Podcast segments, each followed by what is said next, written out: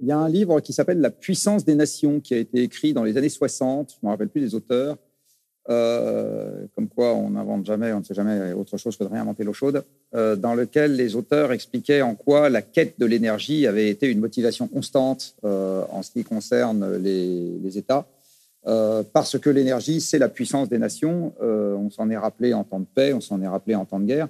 Rappelez-vous De Gaulle et sa force mécanique supérieure en nombre qui devait finir par vaincre l'ennemi. Qu'est-ce que c'est que la force mécanique supérieure en nombre? C'est l'énergie.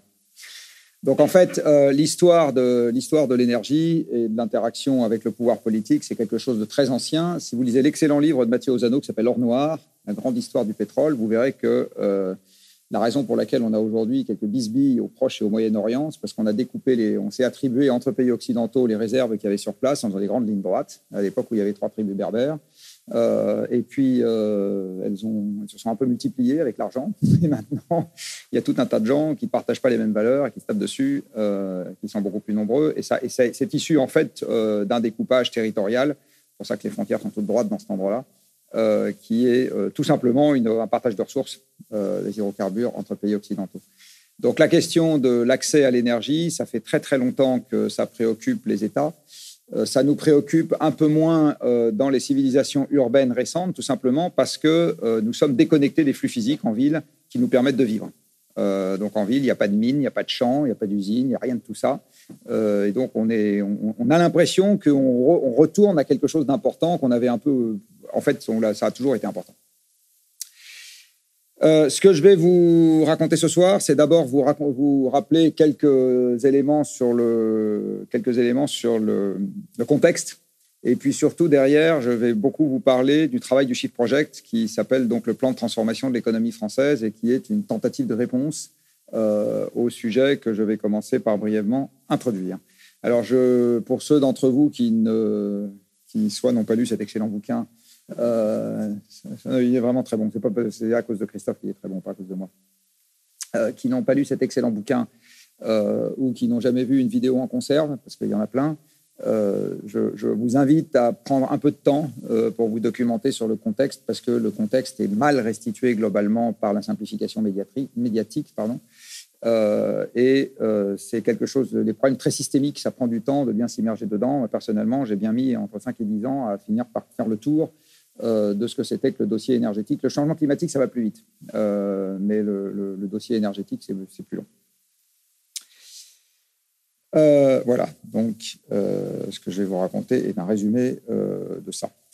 Alors, le, le, début de mon intervention va être de rappeler que ce que nous avons vécu sur les deux derniers siècles, c'est pas un avenir radieux à base d'énergie renouvelable. Euh, ce que nous avons vécu sur les deux derniers siècles, c'est que nous avons passé notre temps à sortir des énergies renouvelables.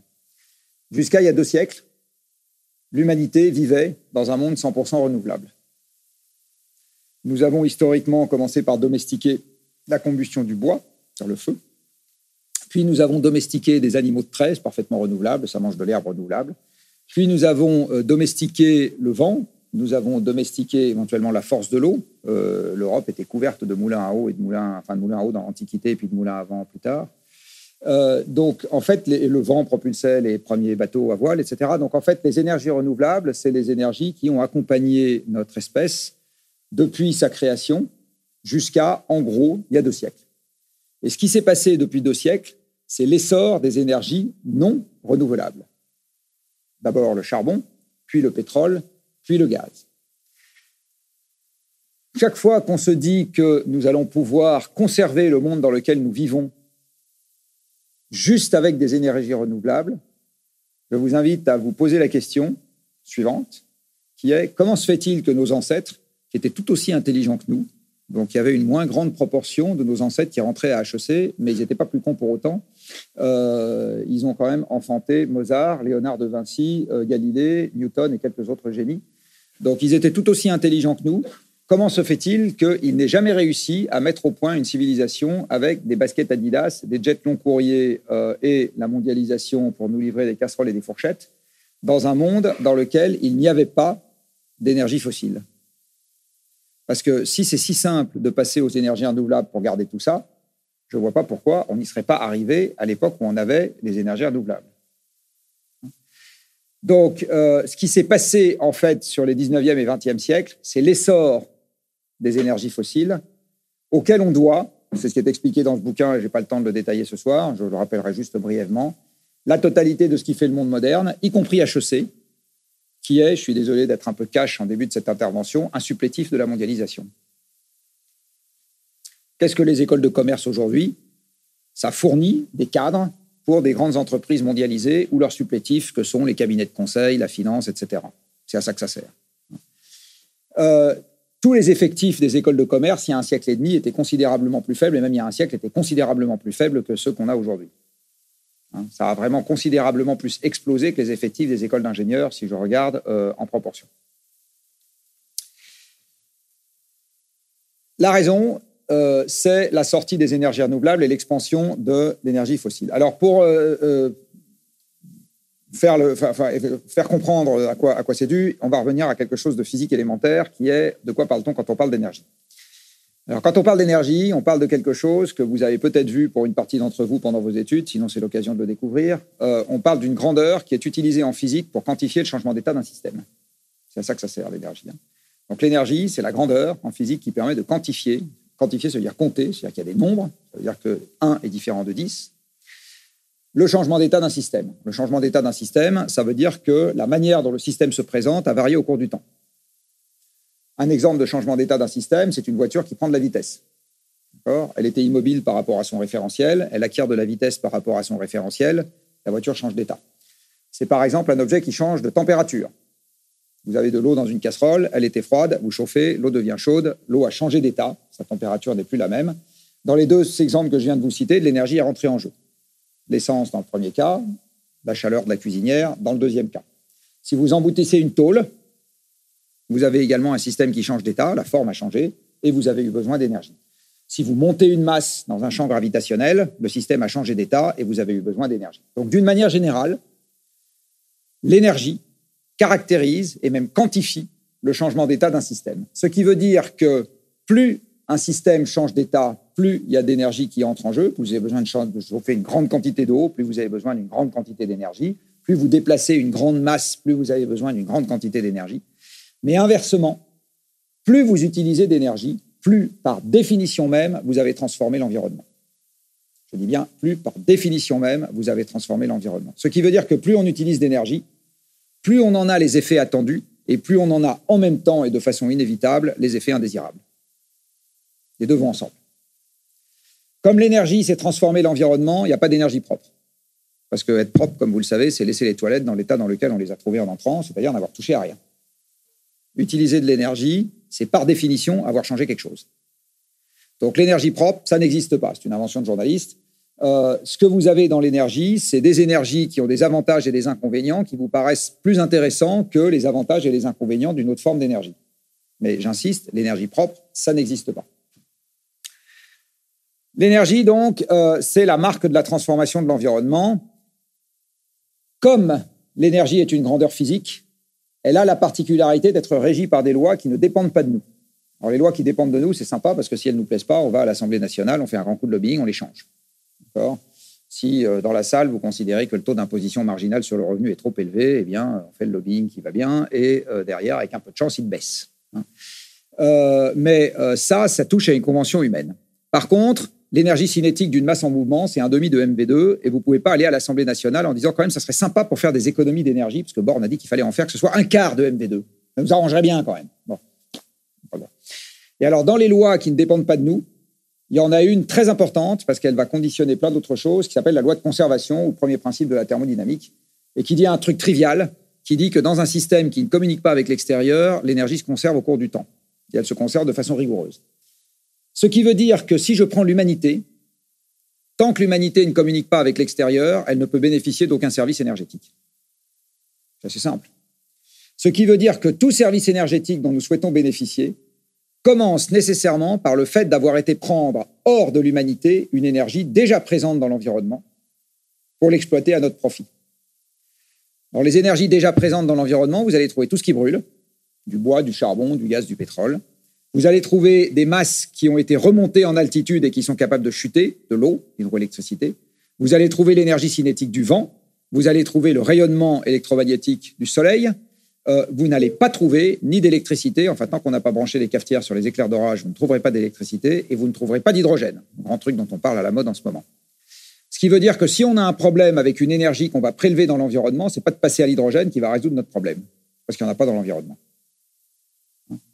Si on a un problème avec une énergie qui est insuffisante dans l'environnement ou qu'on ne veut pas utiliser à cause de ses effets secondaires, typiquement euh, le CO2, eh bien, c'est pas en passant à une énergie qu'on ne trouve pas dans l'environnement qu'on résout notre problème. Vous avez une énorme confusion médiatique là-dessus. Euh, et dans un certain nombre de gens qui ont envie de se rassurer à bon compte, euh, dans la tête de ces gens-là également.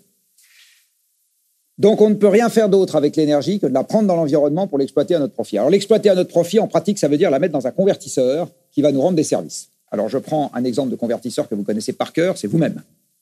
Nous sommes des convertisseurs d'énergie. Voilà, je suis désolé de vous dire ça. Vous avez fait des brillantes études, mais vous n'êtes trivialement comme moi que des convertisseurs d'énergie. Alors, l'énergie qu'on prend dans l'environnement pour la convertir, c'est la chaleur et l'alimentation. Plus il fait chaud, moins on a besoin de se nourrir pour maintenir votre corps à 37 degrés, parce que c'est à ça que sert l'essentiel de la nourriture qu'on ingère. Si vous étiez comme moi des animaux à sang froid, eh bien, euh, vous auriez besoin de vous nourrir 10 à 20 fois moins pour euh, avoir la même quantité d'énergie mécanique à disposition. Voilà. Mais vous ne pourriez pas passer l'hiver, ce qui serait quand même dommage. Donc, euh, historiquement, ce qu'on utilise comme convertisseur, c'est nous-mêmes, avec l'alimentation et la chaleur du soleil. Et puis, euh, dans nos rêves de puissance et d'augmentation de notre emprise sur l'environnement, on s'est mis après à domestiquer d'autres convertisseurs. Alors, les premiers convertisseurs qu'on a domestiqués autres, c'est des organismes qui nous ressemblent, soit des esclaves, ou soit des animaux, d'accord? Donc, d'autres convertisseurs biologiques que nous avons mobilisés pour les faire travailler pour nous, hein, faire construire des voies romaines ou leur faire tirer des charrues. Puis on s'est mis à domestiquer euh, toutes les énergies renouvelables. Donc on a trouvé des convertisseurs, eux, faits de matières inanimées, du bois, des pierres, et on a fait des moulins, et on a fait des bateaux, euh, etc. Et puis il y a deux siècles, il y a quelques ingénieurs qui ont dit bougez pas, on a beaucoup mieux que ça, euh, et qui nous ont trouvé le moteur à combustion interne et la machine à vapeur, qui dominent encore aujourd'hui, de très très loin, la machinerie mondiale qui nous permet de vivre. Alors les machines à vapeur, vous allez les retrouver partout il y a des centrales électriques thermiques. Hein, toutes les centrales à charbon, à gaz, nucléaire ou à pétrole sont des machines à vapeur, sauf les turbines à combustion, mais euh, sont des machines à vapeur. Et euh, les, les, moteurs à combustion interne, vous allez les retrouver dans tous les engins de transport, dans tous les engins de levage, euh, etc., dans les groupes électrogènes. Enfin, vous allez les retrouver absolument partout. Puis derrière, on s'est mis à avoir des moteurs électriques, mais qui exploitent déjà pas une énergie primaire qu'on trouve dans l'environnement. Ce que vous, c'est la conclusion de cette petite histoire, c'est que quand on parle énergie, en fait, il faudrait penser convertisseur, et dans le monde moderne, ça veut dire machine.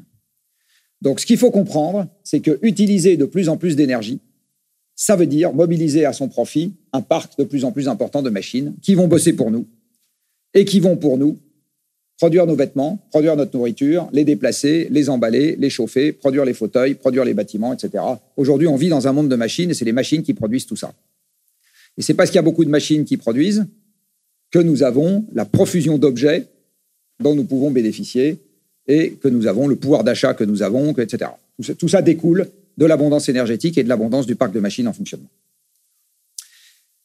Ce parc de machines, j'ai coutume de le synthétiser euh, dans un personnage de fiction dont beaucoup d'entre vous ont probablement entendu parler, c'est-à-dire lui, Well. Euh, Iron Man ou Iron Woman, en l'occurrence, il se trouve que c'est Iron Man. Euh, voilà, je ne sais pas s'il est hétérosexuel, cisgenre, mais en attendant, il s'appelle Iron Man.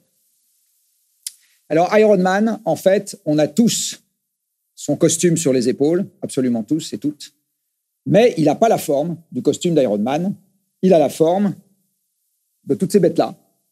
Donc là, quand vous voyez ce parc, un petit bout du parc de machines que nous avons dans le monde, en fait, ce que vous voyez, c'est le costume d'Iron Man en pièces détachées. Et c'est ce costume d'Iron Man qui cultive notre nourriture. Euh, aujourd'hui, la nourriture n'est pas cultivée par des agriculteurs. Elle est semée par des tracteurs, récoltée par des tracteurs, fertilisée par des usines d'engrais, protégée par des usines de phytosanitaires euh, et euh, récoltée par des moissonneuses-batteuses, transportée par des camions, entreposée dans des silos, transformée dans des usines agroalimentaires, où quelques-uns de vos anciens sont allés traiter leurs guêtres, euh, transportée à nouveau par des camions, emballée par des plastiques qui sortent de vapocraqueurs et de raffineries, enfin, machines, quoi, machines absolument partout. Travail humain est totalement marginal dans cette affaire. On remplacerait tous les conducteurs de ces machines par de l'intelligence artificielle, que ça produirait exactement le même résultat. Hein Donc, c'est des machines qui ont produit ce que vous avez mangé au petit déjeuner et à déjeuner. C'est des machines qui ont produit les vêtements que vous portez. C'est des machines qui ont fait les fauteuils sur lesquels vous êtes assis. C'est des machines qui vous ont amené ici, du reste, sauf pour ceux qui sont venus à pied depuis chez eux. Mais c'est quand même des machines qui ont fait vos chaussures, etc. Donc, en fait, on vit dans un monde de machines. Et nous vivons par ailleurs dans un monde mondialisé vous n'avez pas un composant des vêtements qu'il y a dans cette salle qui soit local. Et s'il est local, est-ce qu'il y a quelqu'un qui porte un vêtement en lin ici, français? Non, je vous signale que c'est le textile le plus bas carbone qu'on trouve en France. Hein. moi, j'en porte pas. Ça, c'est du pétrole. Ça, c'est du pétrole. Je vous montre pas mon slip, mais l'élastique est en pétrole, croyez-moi, euh, quelle que soit la matière du reste. Euh, voilà, du pétrole partout. Euh, le pétrole, il n'y en a pas en France. Voilà. Donc, dès que vous portez une fibre synthétique, vous portez un résidu pétrolier qui, est né à des milliers de kilomètres d'ici. Si vous portez du coton, vous portez une fibre textile qui a démarré sa vie à des milliers de kilomètres d'ici. Si vous portez un vêtement qui n'est pas écru, c'est-à-dire qui est coloré, comme beaucoup de gens dans cette salle, eh bien, il y a euh, des composants chimiques qui ont été appliqués sur votre vêtement qui eux-mêmes ont démarré leur vie à des milliers de kilomètres d'ici, etc. Donc, en fait, on vit aujourd'hui dans un monde mondialisé, dopé aux machines, quand bien même on voudrait consommer local, aujourd'hui, c'est devenu strictement impossible. Même si vous voulez consommer une patate locale, la patate locale a été semée avec un semoir fait avec de l'acier pas local, puisqu'on n'a plus de mine de fer en France. on, ne peut pas aujourd'hui, dans le monde de machines qu'on a créé, s'extraire totalement de la mondialisation. C'est très compliqué. Ou alors vraiment, on se met à vivre euh, avec, euh, enfin, j'ai envie de dire presque comme au Moyen Âge, mais euh, coupé du monde, sans un moyen de communication, etc. Ces machines, elles nous apportent une force de travail qui est absolument prodigieuse. Et alors, euh, les ingénieurs ont été totalement nuls il y a deux siècles, parce que à l'époque où il y avait la possibilité de concevoir un système comptable qui aurait été d'abord physique avant d'être conventionnel, eh bien, les ingénieurs ont perdu la bataille face aux économistes qui ont dit c'est avec des euros qu'on va compter tout ça, enfin, ou avec de la monnaie qu'on va compter tout ça, ça sera quand même vachement plus pratique. Monsieur Charles Dupin, baron, polytechnicien par ailleurs, euh, en 1820, alors il est rentré à l'Ix en 1801, donc en 1820 il a à peu près 40 ans, euh, il pond un petit mémoire dans lequel il explique pourquoi la France et la Grande-Bretagne, qui à cette époque-là ont une population à peu près voisine, je dis bien à peu près voisine, ont une production qui varie d'un facteur 3. La Grande-Bretagne, à cette époque-là, en 1820, a une production industrielle trois fois plus importante que celle de la France. Alors que la population des deux pays est voisine. Est-ce que vous savez combien elle était, tiens? Oui, elle, devait être d'à peu près 20 millions, euh, parce que les actifs, vous allez voir, les actifs, les actifs sont de l'ordre de, dizaine de millions. Donc, euh, il dit, euh, voilà, ce que je vais faire, c'est que je vais rajouter la force productive des machines, parce que les machines produisent aussi, et je vais les transformer en équivalent individus. C'est-à-dire que je vais regarder combien est-ce qu'un moulin à vent me fournit de puissance, combien est-ce qu'un bateau me fournit de puissance, combien est-ce qu'un moteur me fournit de puissance. Je, je, compare à la puissance que me fournit un être humain au travail, et je me demande si c'est pas de là que date l'expression ma moitié, parce qu'il avait compté les hommes pour un et les femmes pour un demi. Euh, et les enfants pour un quart dans la force de travail. Parce que c'était un peu avant Jules Ferry. Donc, euh, et il dit, bah, voyez, par exemple, euh, si je prends tous les moulins, ils travaillent en France et en Grande-Bretagne à peu près comme 1,5 million d'individus. Si je prends euh, les moulins et machines hydrauliques, si je prends les moulins avant, bah, c'est à peu près comme 250 000 individus. Regardez les bateaux. Là, il dit ça travaille comme à peu près 3 millions d'individus ici, 12 millions là. Et les machines à vapeur sur lesquelles la Grande-Bretagne était très en avance sur la France à l'époque parce qu'elle a tapé dans ses mines de charbon bien avant, Là, euh, Charles Dupin dit ça travaille comme 6 millions d'individus, alors qu'en France, on est juste à 500 000. Et donc, il additionne tout ça et il dit les machines, c'est l'équivalent de 5 millions de personnes en France, mais de 20 millions de personnes en Grande-Bretagne. Et si j'ajoute à la population qui, elle, est comptée en équivalent, alors là, vous n'avez pas que les, que les hommes. Hein. Vous avez les hommes, puis les femmes qui comptent pour un demi et les enfants qui comptent pour un quart.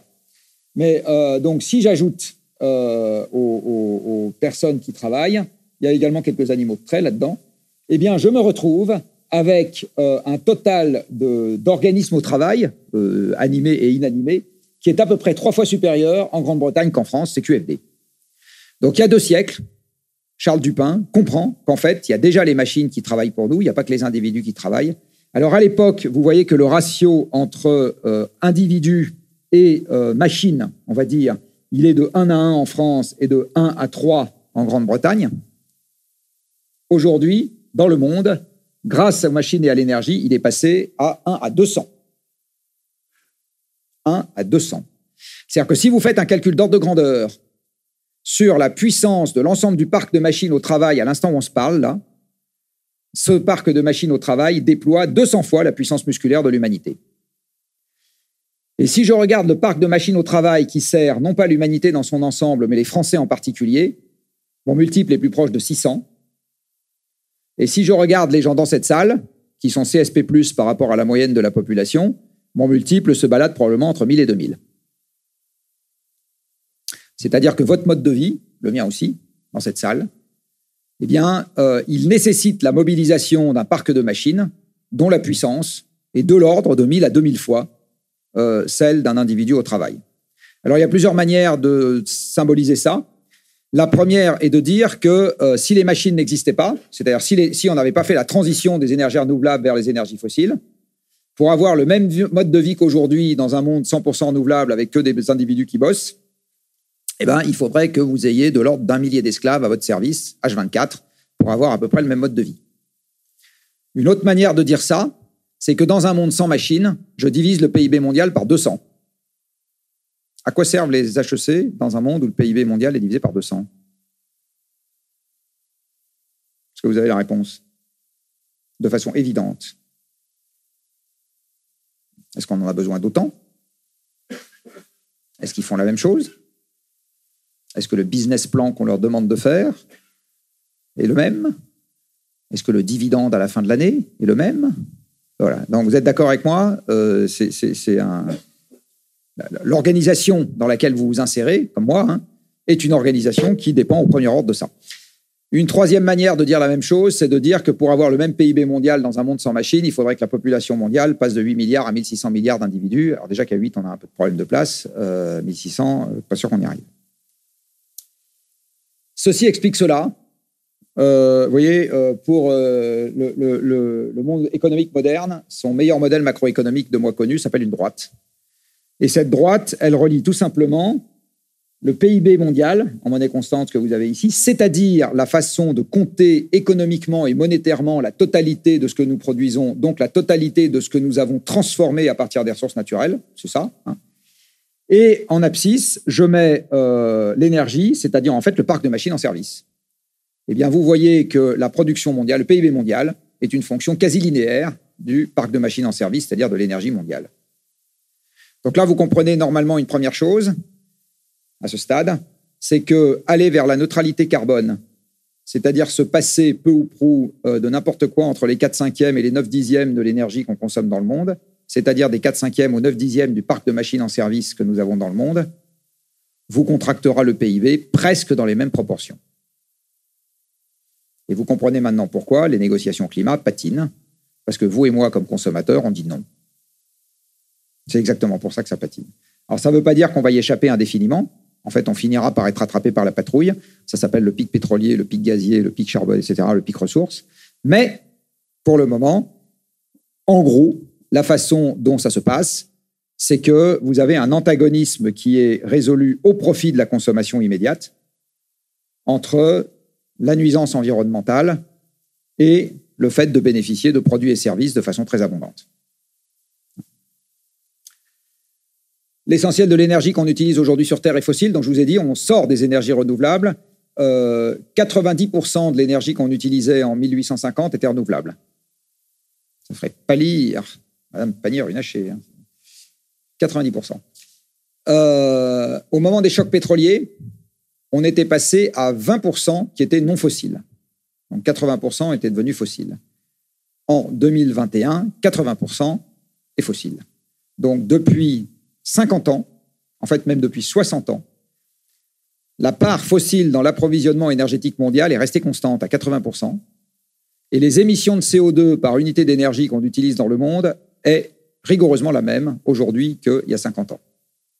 Ce qui veut dire qu'à chaque fois qu'on a rajouté un kilowattheure d'énergie non fossile dans le mix mondial, que ce soit euh, du nucléaire ou des renouvelables, on a rajouté en même temps 4 kWh de fossiles. Alors on peut faire les gros titres des journaux en disant regardez les ENR se développent, mais on devrait encore plus faire les gros titres de journaux en disant regardez le charbon se développe. C'est très exactement ce qui s'est passé sur les 20 dernières années. Et le charbon, vous en avez tous bénéficié comme moi de façon accrue sur les 20 dernières années, puisque dès que vous achetez un truc made in China, vous achetez un truc made in charbon. Donc la, donc la consommation de charbon par Français a fortement augmenté sur les 20 dernières années. Vous vous en rendez pas compte, parce qu'il n'est pas chez nous, mais, et que vous habitez en ville, loin des mines, comme moi, mais la consommation de charbon par Français a très fortement augmenté sur les 20 dernières années. Votre iPhone, il est bourré de charbon. La casserole Tefal en métal que vous achetez made in China, elle est bourrée de charbon, etc. Tout ça, c'est bourré de charbon. L'histoire des 19e et 20e siècles, on peut donc la résumer de la manière suivante. Nous avons sur Terre des ressources naturelles, dont des combustibles fossiles. Alors c'est là que les ingénieurs ont perdu la bataille avec les économistes. Dans une comptabilité physique de notre système productif, on aurait tout compté en kilowattheures, du début à la fin, puisqu'à chaque fois que vous avez une transformation, vous avez de l'énergie. Et on aurait éventuellement considéré que ce qui faisait la valeur d'un bien, c'était la quantité de ressources et de kilowattheures qu'on avait dû mobiliser pour le fabriquer. Mais c'est pas du tout comme ça qu'on a théorisé l'économie. On a dit en fait des ressources naturelles, il y en a autant qu'on veut. Ce qui est rare et limitant dans la production, ça c'est la théorisation de l'économie que vous avez apprise à l'école il y a deux siècles. Ce qui est rare et limitant dans la production, c'est le travail humain. Et de fait, il y a deux siècles, à une époque où l'essentiel de l'économie est agricole, euh, ce qui est limitant pour la production d'un champ de blé, c'est effectivement le nombre d'agriculteurs. De fait, il y a deux siècles. Euh, et on a dit, donc on va s'occuper de ne compter que le facteur limitant qui est humain. Et donc à chaque fois que vous manipulez un prix, vous manipulez quelque chose qui est le résultat d'un calcul dans lequel on a fait intervenir que des salaires et des rentes. Il n'y a pas de dotation aux amortissements pour consommation de ressources non renouvelables dans la nature. Il n'y a pas de provision pour risque pour perturbations environnementales futures. Rien de tout ça n'existe dans le système de prix qu'on manipule. Quand vous achetez un verre, quand vous achetez cette fourrure polaire, tiens, quand j'achète cette fourrure polaire, en fait, j'achète tout sauf la fourrure polaire. Les atomes constitutifs de cette fourrure polaire, je ne les ai pas payés. Ils étaient dans la nature, ils étaient arrangés autrement, ça s'appelait du pétrole ou du gaz, mais ils étaient déjà dans la nature et personne ne les a payés. Leur existence sur Terre n'a été payée par personne. Hein. Les atomes que nous avons sur Terre, ils ont été forgés dans la première génération d'étoiles et les supernovas qui ont précédé le Soleil. Ça s'est fait gratos. La formation de la Terre, gratos. La formation de l'océan, gratos. La formation des montagnes, gratos. L'apparition du code génétique des espèces végétales, gratos. L'apparition du zooplancton, gratos. L'apparition des poissons, qui, comme dit Renaud, baissent dans la mer, c'est pour ça qu'ils se reproduisent, euh, gratos, euh, etc. Les mines de cuivre, gratos. Les mines de fer, gratos. Les mines de tungstène, d'or, de diamant, etc. Tout ça gratos. Tout ce qu'on fait, nous, c'est d'aller se servir dans ce grand supermarché gratuit et de transformer ces ressources pour en faire autre chose, parce qu'on considère qu'on va faire moins de tâches de jaune d'œuf avec une fourchette ou une cuillère qu'avec une poignée de minerai de fer. Ce qui est parfaitement vrai du reste.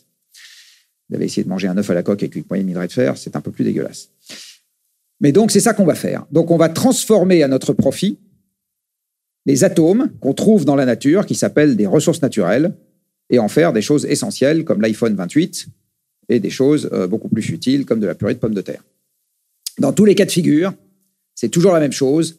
On prend, on transforme.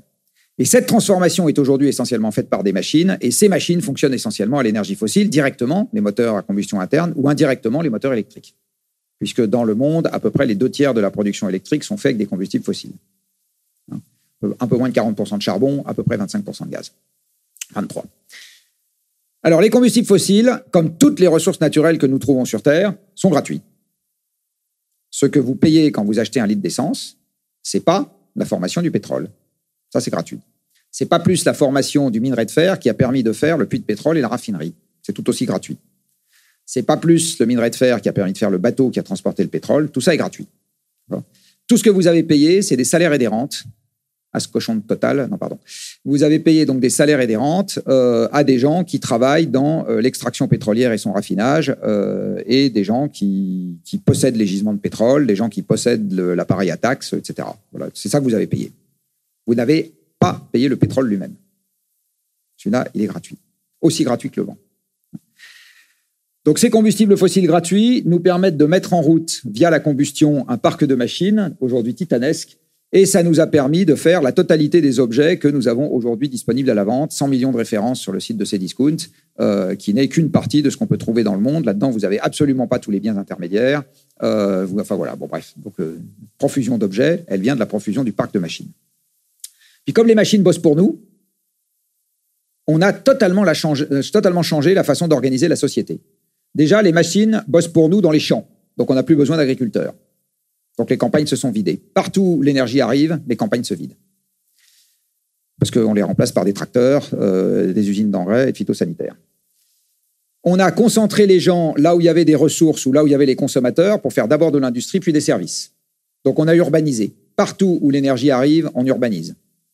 Plus la quantité d'énergie augmente dans un pays, plus le taux d'urbanisation augmente. Imaginez que des gens vont rester dans les villes dans un monde très sobre en énergie et se leurrer. Dans un monde très sobre en énergie, les villes vont devenir des ghettos. Parce qu'on ne pourra rien y faire. Rien. Aujourd'hui, on continue à gérer l'urbanisme à l'envers de ce qu'il faudrait faire. Le Grand Paris est une ânerie, par exemple. Euh, il faut faire déjà, dès à présent, dégonfler les métropoles. Euh, Ce n'est pas une affaire de densité urbaine. Euh, ou plus exactement, même la banlieue pavillonnaire est déjà beaucoup trop dense compte tenu de ce qu'il faut comme surface pour nourrir des gens. Beaucoup trop dense. Hein. Donc en fait, le problème euh, à Paris, c'est la taille de l'île de France. Dans un monde sans camions, il n'y a pas d'île de France. On meurt de faim. Et dans un monde avec une production industrielle qui baisserait de façon considérable, on n'a pas besoin de tous les services qu'on a dans Paris et dans l'île de France. On n'a pas besoin de tout ça. Ça ne sert à rien. Dans un monde sans voitures, vous n'avez pas besoin de banquiers pour financer les voitures, vous n'avez pas besoin d'assureurs pour assurer les voitures, vous n'avez pas besoin de financiers pour gérer les compagnies automobiles, etc. Vous n'avez besoin de rien de tout ça. D'accord? Les services n'existent pas indépendamment des flux physiques sous-jacents. Qu'est-ce que c'est qu'un consultant aujourd'hui? C'est un gestionnaire de la complexité. Quand le monde était simple, il n'y avait pas besoin de consultant, il n'y en avait pas du reste. Il y avait le fou du roi, puis ça s'arrêtait là. Moi, je fais un métier qui est directement issu de la complexité du monde. Si le monde était simple, je ne serais totalement inutile. Ça ne servirait à rien. Euh, la finance, c'est pareil. Dans un monde sans ordinateur, aller faire de la finance aujourd'hui, bon courage. Hein.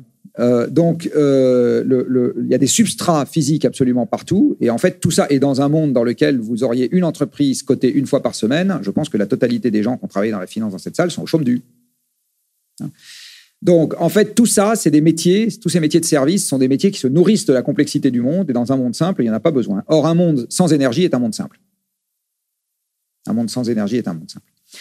Donc on a mis les gens dans les villes, on a fait les services, on a développé la capacité à mettre les machines au service non seulement de nos besoins du bas de la pyramide de Maslow, mais du haut de la pyramide de Maslow.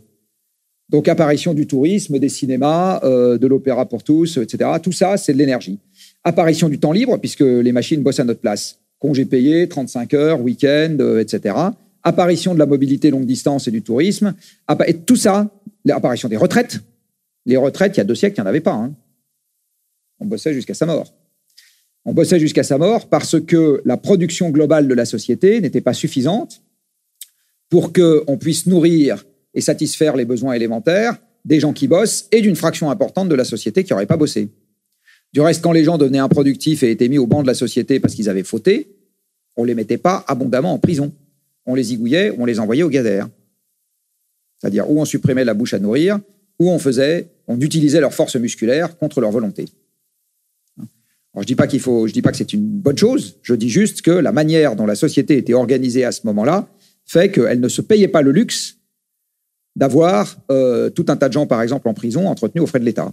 Ça n'existait pas, aux frais de la collectivité. La collectivité n'était pas assez productive pour ça.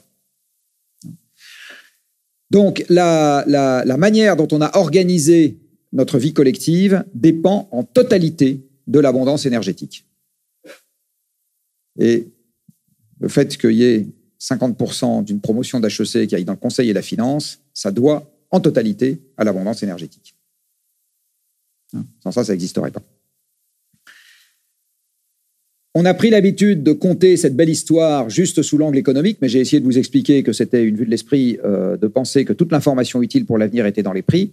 Et du reste, il y a un exemple de la vie courante très récent qui va vous en donner la confirmation. Le prix du gaz, il y a un an, ne vous disait absolument rien sur la quantité de gaz qu'on va avoir l'hiver prochain.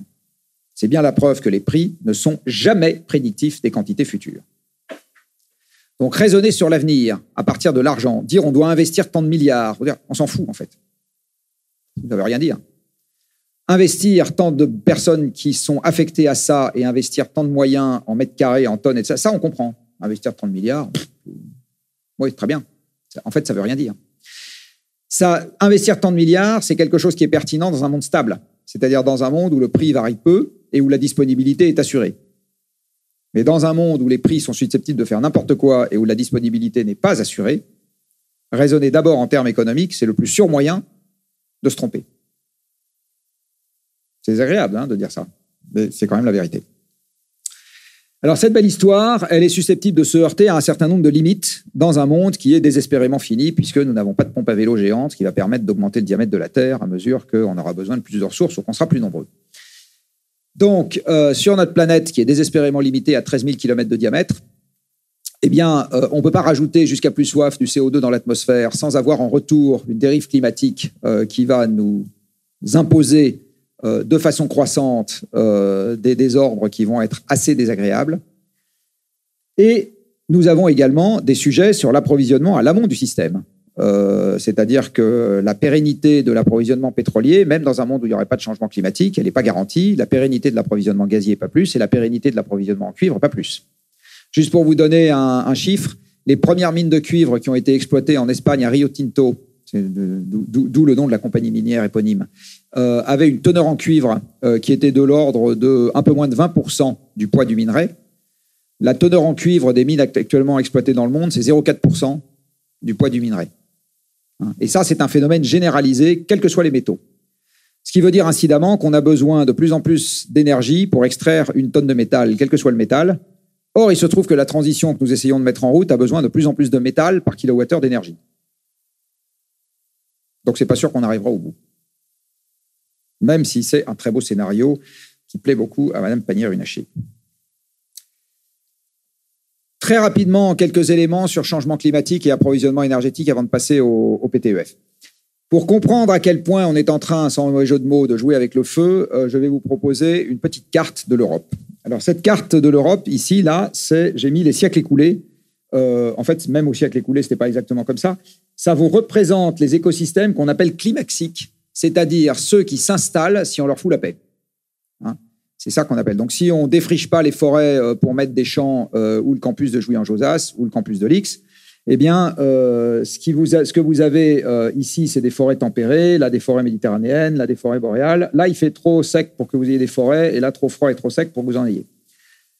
Partout ailleurs, vous avez des forêts, ce qui veut dire en gros qu'il fait suffisamment humide, plus assez, et il fait ni trop chaud ni trop froid pour qu'on ait des grosses espèces végétales. Voici l'Europe il y a 20 000 ans.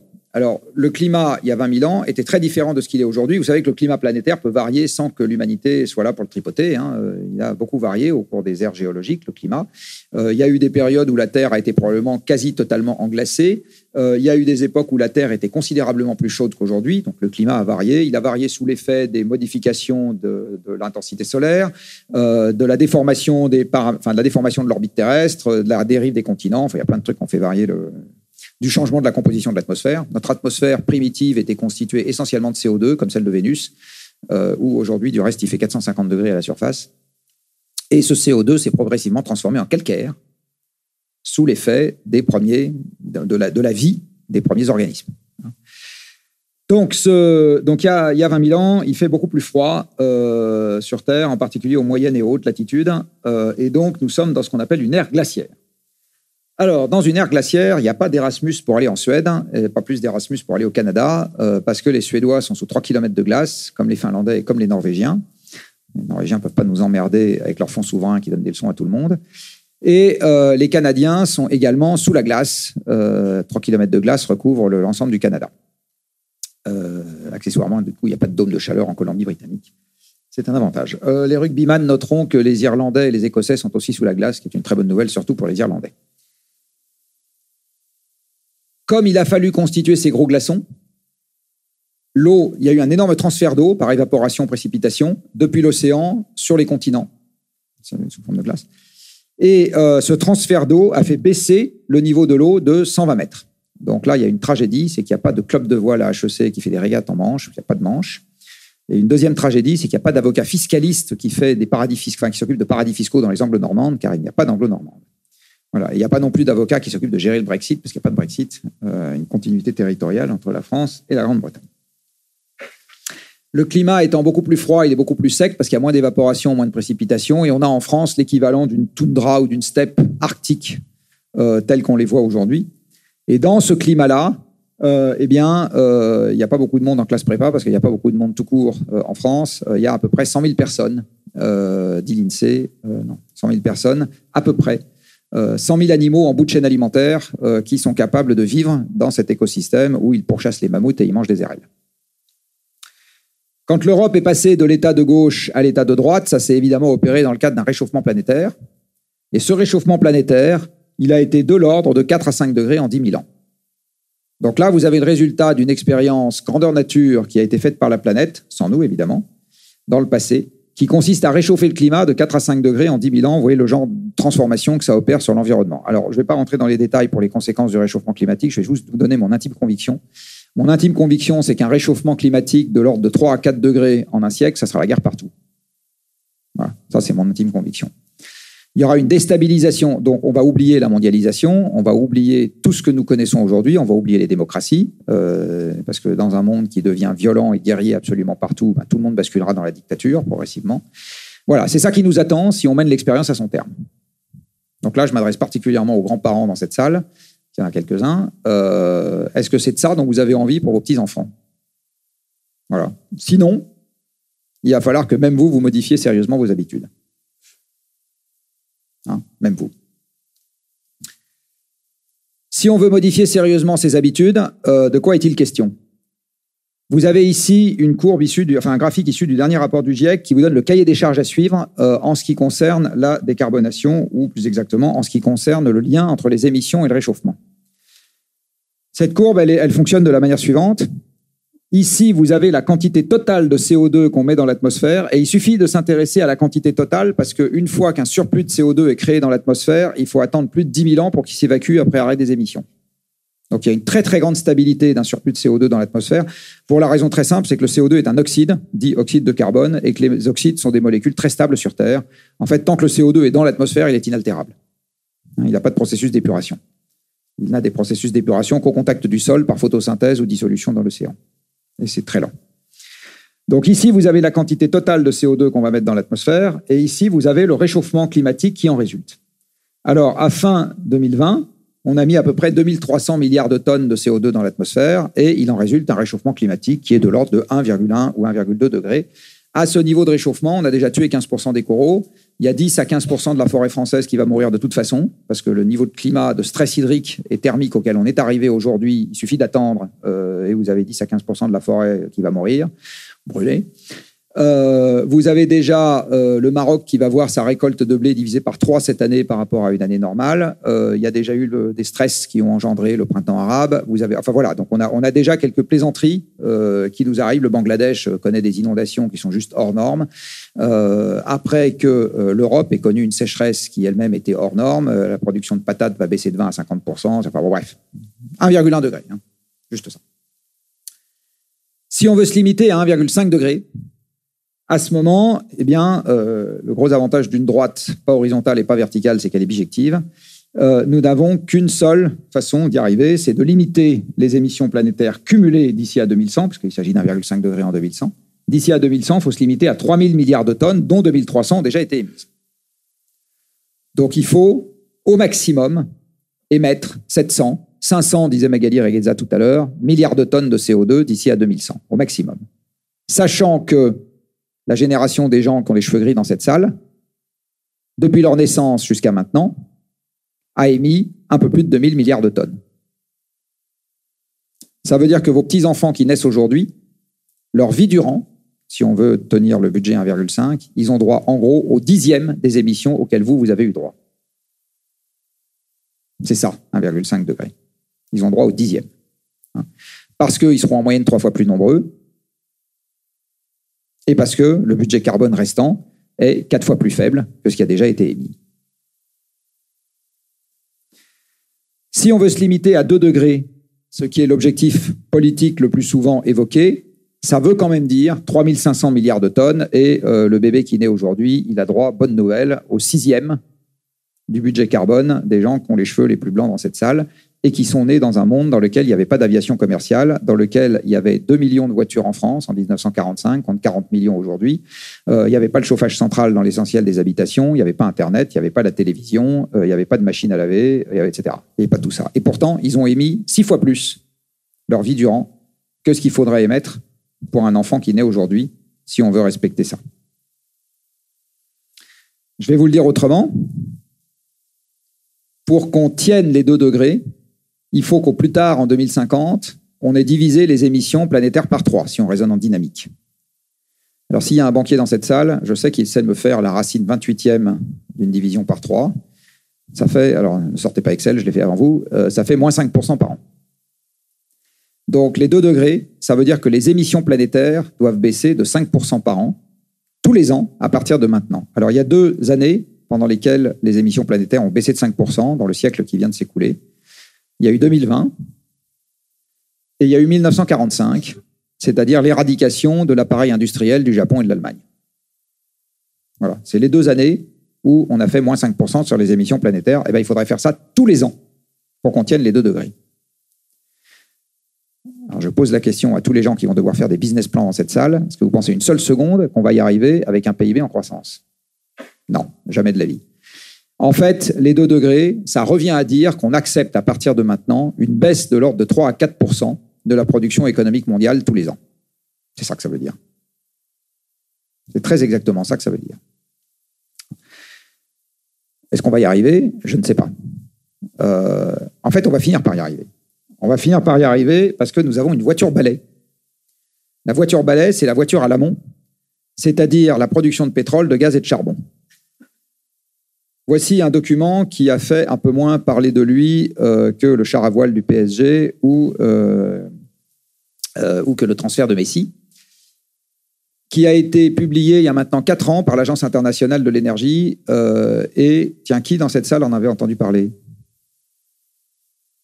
Une main, deux mains, trois, quatre, cinq, six. Vous êtes timide, hein je ne vois pas bien les mains, c'est pas grave. Six mains. Alors, qu'est-ce qu'il dit ce document Il dit que hors pétrole de schiste, en fait, l'appellation impropre, on devrait appeler shale gas, euh, shale, oil, pardon, et euh, les sables bitumineux du Canada, la production mondiale de pétrole est passée par un pic en 2008. Ça vous rappelle rien, 2008 En fait, la crise des subprimes est une crise énergétique. C'est une crise énergétique, la crise des subprimes. Quand vous regardez la façon dont la chronologie s'opère, en fait, dès 2006, en fait, la production s'arrête de croître. L'Agence internationale de l'énergie dit 2008, mais en fait, moi, mes chiffres, c'est plutôt 2006. Du coup, la croissance décélère, les prix de l'immobilier américain se retournent, et à ce moment, patatras, euh, la crise des subprimes se déclenche. Mais le déclencheur primaire, il est énergétique. Euh, c'est irréversible cette histoire. C'est-à-dire que maintenant, la production de pétrole dite conventionnelle, elle va continuer à décliner dans le monde. Alors, il y a eu un surplus grâce au shale oil, mais ce surplus dû au shale oil, il ne va pas augmenter indéfiniment. On a fait un travail au Shift Project, dont voici le résultat, qui consiste à avoir demandé à deux anciens cadres dirigeants de Total, qui étaient l'ancien patron de l'exploration et l'ancien patron de l'évaluation des gisements, et l'ancien analyste pétrole et gaz de l'AIE, de nous faire un pronostic sur la production future de pétrole des 16 premiers fournisseurs de l'Europe, qui sont par ailleurs les 16 premiers producteurs mondiaux hors Brésil et Canada. Et on leur a demandé de nous faire ce travail sur base d'un inventaire de l'ensemble des gisements pétroliers dans le monde, exploités, découverts, non encore exploités, ou interpolés, restant à découvrir. C'est une base de données qui normalement vaut quelques millions de dollars. Nous, on l'a eu pour un peu moins cher que ça, parce qu'au Shift Project, nous sommes pauvres. Et quand je dis un peu, c'est beaucoup moins cher que ça. Et voilà le résultat de leur calcul. Donc, qu'est-ce qu'ils disent, nos amis? Ils disent que la production de pétrole, donc ça, c'est l'année du Covid, hein, que la production du pétrole post-Covid va remonter, mais sous le niveau pré-Covid pour ces 16 pays-là. Et puis, au plus tard, en 2030, c'est le début du toboggan. Et là, il n'est pas question de climat, il est question d'épuisement des gisements. Euh, et euh, en 2050, la production de ces pays-là serait de la moitié de ce qu'elle est aujourd'hui. Là, je vous parle de leur production, je ne parle pas de leurs exportations vers l'Europe. Les exportations vers l'Europe vont être divisées par n'importe quoi entre 2 et 50. Ce qui veut dire que, like it or not, nos voitures à pétrole, de toute façon, on va pouvoir en faire rouler de moins en moins. Nos camions à pétrole, on va pouvoir en faire rouler de moins en moins. Et notre marine marchande, on en aura de moins en moins. Like it or not. C'est exactement pareil pour le gaz. On a demandé euh, à peu près au même, sur la base sur la base d'informations fournies par la même société qui inventorie aussi les gisements de gaz, de nous faire un pronostic de la production mondiale de gaz pour les 30 ans à venir. Et là, vous avez le résultat. Vous voyez, le pic mondial sur le gaz serait en 2030 sachant que sur le conventionnel, c'est-à-dire hors chez le gaz américain, ça ne croît déjà plus depuis 2010. Ça ne croît déjà plus depuis 2010. La mer du Nord a passé son pic en 2005 sur le gaz. Le dernier grand pays producteur, c'est la Norvège, qui a passé son pic également. Euh, non, pardon, la Norvège le passera en 2028. Euh, mais derrière, ça va décliner euh, très très vite. Les, Pays-Bas, par exemple, au moment où ils ont entamé leur déclin, c'est allé extrêmement rapidement, tout simplement parce que le champ de Groninge, qui était le plus grand champ gazier de la mer du Nord, enfin, il n'était pas en mer, en l'occurrence, il était à terre. exploiter un gisement de gaz, c'est le décompresser, et à partir du moment où il décompresse beaucoup, il commence à s'effondrer. Voilà. Et les habitants qui habitaient au-dessus ont dit qu'ils ne trouvaient pas ça drôle. Euh, et donc, euh, le gouvernement néerlandais a même renoncé à exploiter le petit reliquat de gaz qui se trouvait dans le gisement, euh, histoire que les gens ne subissent pas des tremblements de terre. Trop important. Donc, la voiture balai, c'est que de toute façon, à l'horizon de quelques décennies, pétrole et gaz vont décliner de plus en plus, Poutine ou pas Poutine, en Europe. Le charbon, il décline déjà depuis les années 50. Euh, parce que nous avons tapé dans nos mines de charbon très tôt. Le pic de production du charbon en Grande-Bretagne, c'est 1914. Alors, j'ai jamais passé du temps pour regarder s'il y avait un, lien direct avec le déclenchement de la Première Guerre mondiale. Euh, si les années qui ont précédé, enfin, mais ça serait intéressant à creuser. Mais par contre, il n'y a peut-être pas de lien, mais il y a peut-être quand même. Euh, mais pour l'ensemble, pour l'Europe dans son ensemble, donc c'est les années 50. L'Europe, il faut le savoir aujourd'hui, importe la moitié du charbon qu'elle utilise. Et si on a du charbon en déclin en Europe, c'est pas parce qu'on est gentil avec le climat, c'est juste parce qu'on en a de moins en moins. Et que par ailleurs, faire transiter du charbon en grande quantité euh, à l'échelle internationale, c'est très coûteux énergétiquement, parce que le charbon est un pondéreux solide, et donc ça voyage pas bien. Donc le charbon qu'on fait voyager facilement, c'est le charbon métallurgique, qui a une haute valeur euh, à la tonne. Par contre, le charbon vapeur, celui qui sert à faire tourner les centrales électriques, celui-là, il voyage mal. Et le lignite euh, allemand, par exemple, ne voyage pas du tout. Hein, le lignite, il y a zéro transport international de lignite. Hein, le lignite s'exploite là où il est, sur le carreau de la mine, nulle part ailleurs. Donc, il va falloir se retrousser les manches. Alors, se retrousser les manches, au Shift Project, on a fait ça de la manière suivante. On s'est dit qu'on allait faire de l'économie sans parler d'argent.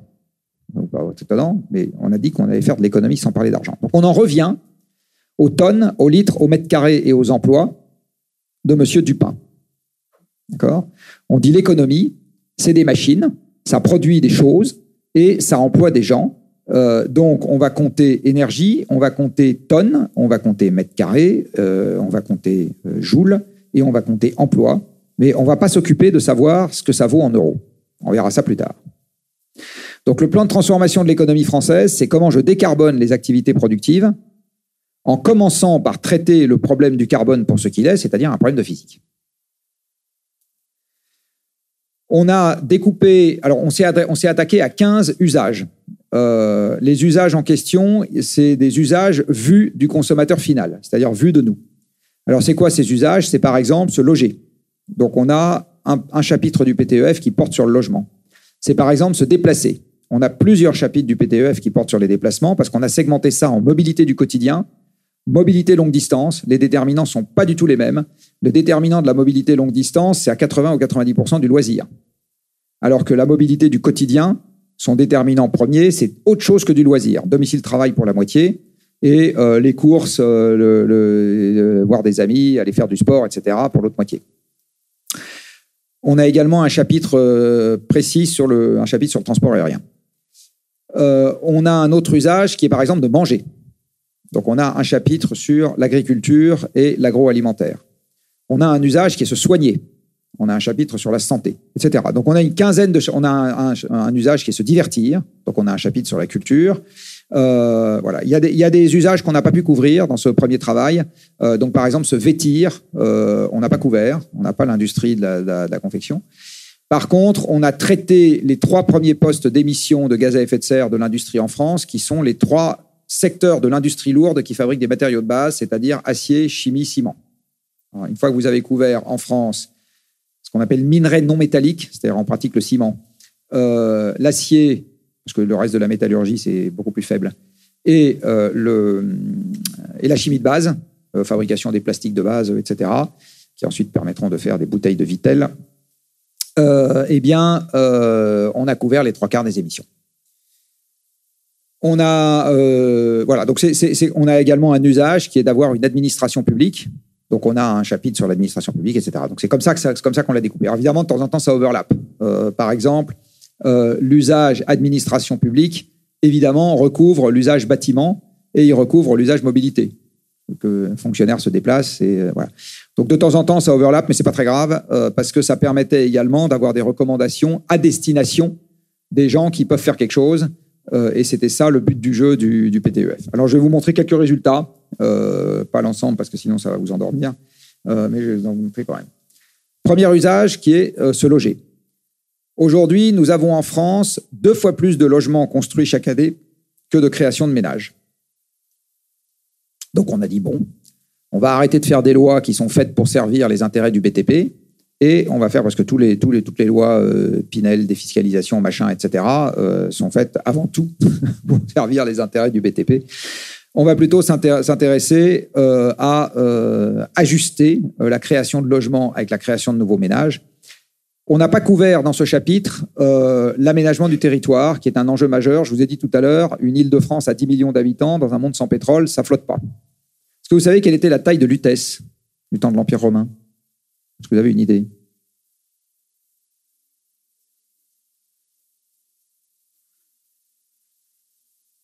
Pas en mètres carrés, en habitants. 50 000, non, c'est moins, moins que ça. C'est de l'ordre de 20 000. Pourquoi est-ce que Lutèce faisait 20 000 à l'époque où Rome faisait 1 million d'habitants?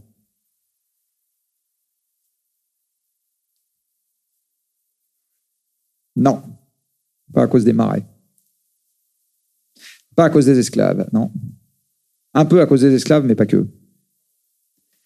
Non, oui, il y avait, Marseille était plus grande que Lutèce à l'époque. Pourquoi? Oui, il y a quelqu'un qui a donné, le bon, quelqu'un a donné la réponse, l'alimentation.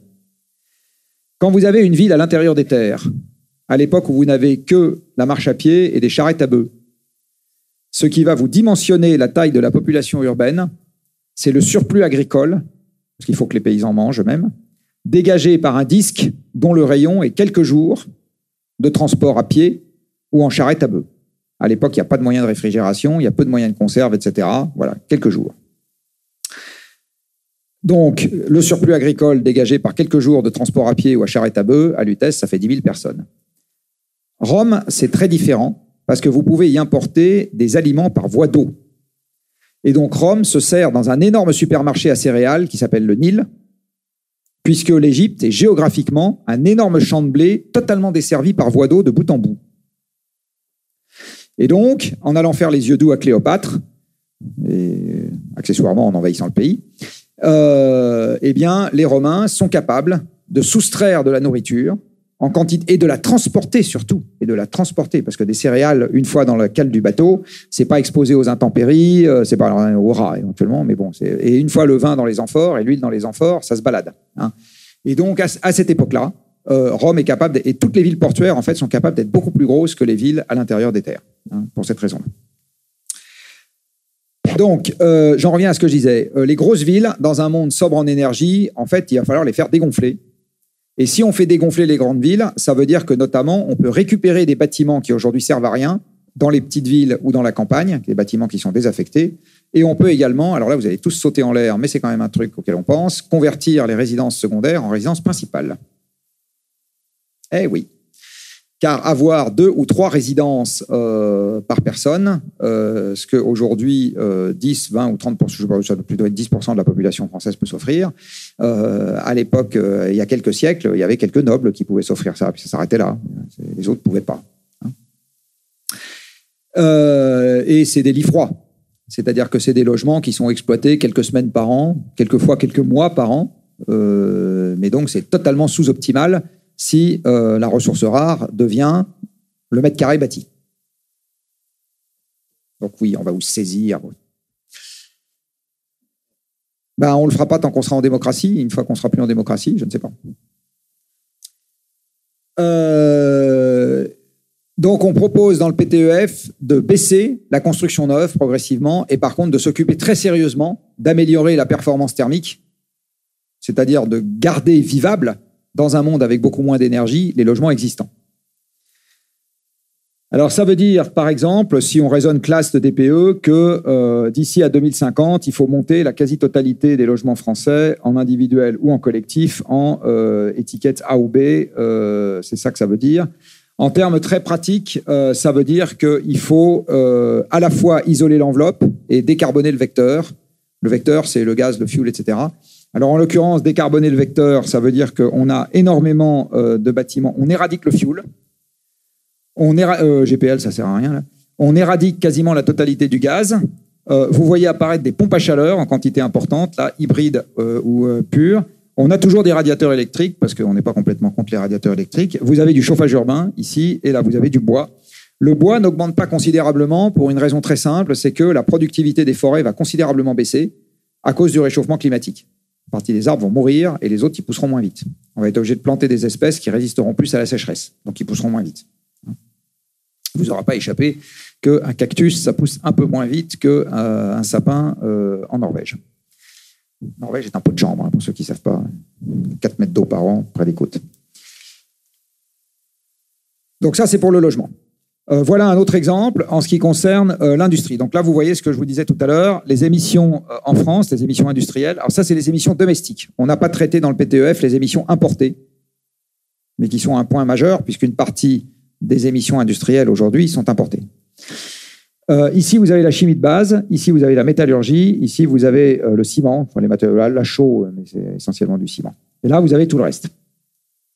Et vous voyez que ces trois secteurs-là font à peu près les trois quarts.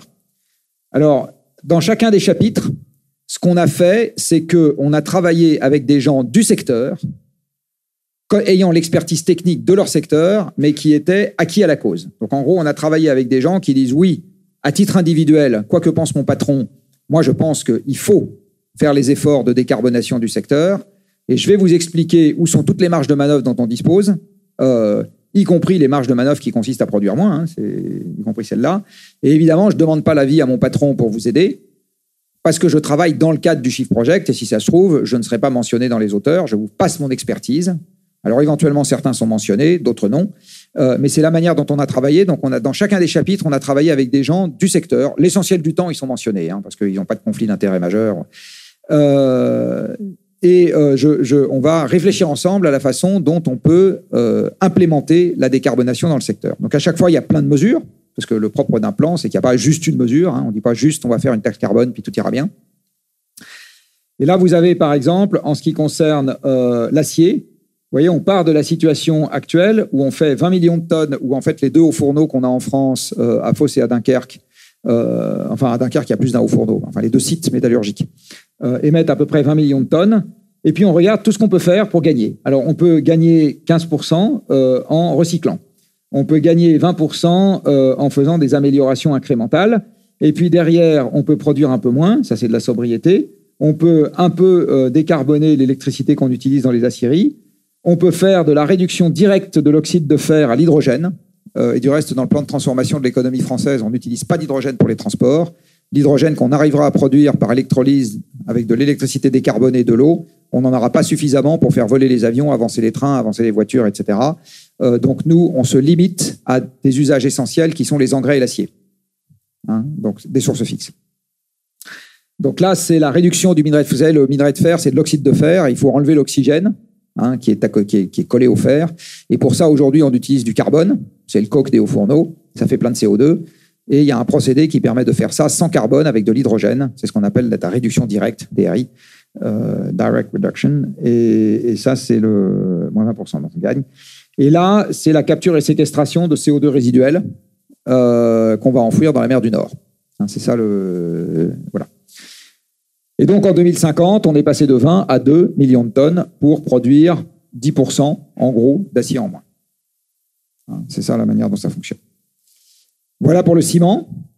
Alors, pour le ciment, euh, on, c'est pareil, on fait de l'efficacité énergétique, on fait un peu de combustible euh, non fossile, euh, on diminue la quantité de clinker dans le ciment. Vous savez, le clinker, c'est le truc qu'on obtient dans les fours en cuisant très fort du calcaire, de l'argile et encore trois poutres de perlimpinpin. et ça consomme une quantité d'énergie très importante. en fait, le clinker, c'est un mélange de chaux vive et d'autres trucs. Hein. c'est pour ça que le ciment, pour ceux d'entre vous qui en ont déjà manipulé à main nue, c'est très abrasif, c'est agressif hein, sur la peau. Hein. Euh, et euh, on peut en mettre moins dans le ciment en mettant euh, des substituts, du, du laitier de haut fourneau, etc. Après, on va également faire un peu de capture et séquestration. Alors, c'est d'ici à 2050, hein, c'est pas pour la semaine prochaine. on va mettre moins de clinker dans le béton. on va remplacer une partie du béton par du bois ou de la paille, etc. et enfin, on va moins construire. Voilà. Et au bout du bout, on est passé de 11 à 2 millions de tonnes. Euh, dans la chimie, c'est exactement pareil, c'est toujours le même principe. Euh, il y a de l'efficacité, euh, il y a des combustibles. Alors là-dedans, la production n'augmente pas, hein, j'insiste. Hein. Il n'y a plus de croissance de la production. Hein. Il y a même une baisse, petite baisse. une l'efficacité énergétique, on change de combustible, on utilise de l'hydrogène qui n'est pas fait par reformage du véthane, mais qui fait plein de CO2, mais par électrolyse, parce que dans la chimie, on utilise de l'hydrogène pour les engrais un peu de CCS, euh, du recyclage. Vous voyez que le recyclage, c'est pas massif dans l'histoire, hein, parce qu'on peut pas tout recycler. Euh, il y a plein de trucs qu'on peut pas recycler. Euh, et on va quand même produire 20% de plastique en moins. Hein, on n'en mourra pas. Autre secteur, la mobilité longue distance. Alors là, je vous présente le constat de départ. Euh, ici, vous avez la quantité totale d'énergie utilisée par la mobilité longue distance des Français. Donc la mobilité longue distance, c'est la mobilité de loisirs, pour l'essentiel. C'est ça qui concentre un tiers des kilomètres en voiture et 75% des kilomètres en avion. Et alors là, vous voyez un truc que vous ne saviez peut-être pas, c'est que quand on regarde la totalité des kilomètres faits par les Français pour la mobilité longue distance, l'avion arrive avant la voiture. Ça fait moins de déplacements, mais quand on fait un déplacement en avion, on fait un paquet de kilomètres. Et en fait, comparer l'efficacité des transports au kilomètre entre la voiture et l'avion est une comparaison illégitime, parce qu'on ne prend pas l'avion pour aller plus vite là où on irait en voiture, on prend l'avion pour aller là où on ne va pas en voiture, essentiellement. Et la manière dont nous arbitrons nos déplacements, c'est à budget temps constant. Donc en gros, on part en vacances, on accepte d'y passer entre, on accepte de passer entre 4 et 10 heures à se déplacer, exceptionnellement un peu plus. Et on se dit, ben voilà, en fonction du moyen de transport, si je prends l'avion, j'irai beaucoup plus loin. C'est comme ça qu'on raisonne. C'est pas du tout en se disant, euh, je vais aller plus vite à 300 bornes ou je serai allé en voiture de toute façon. Hein, c'est marginal dans, le, dans les arbitrages.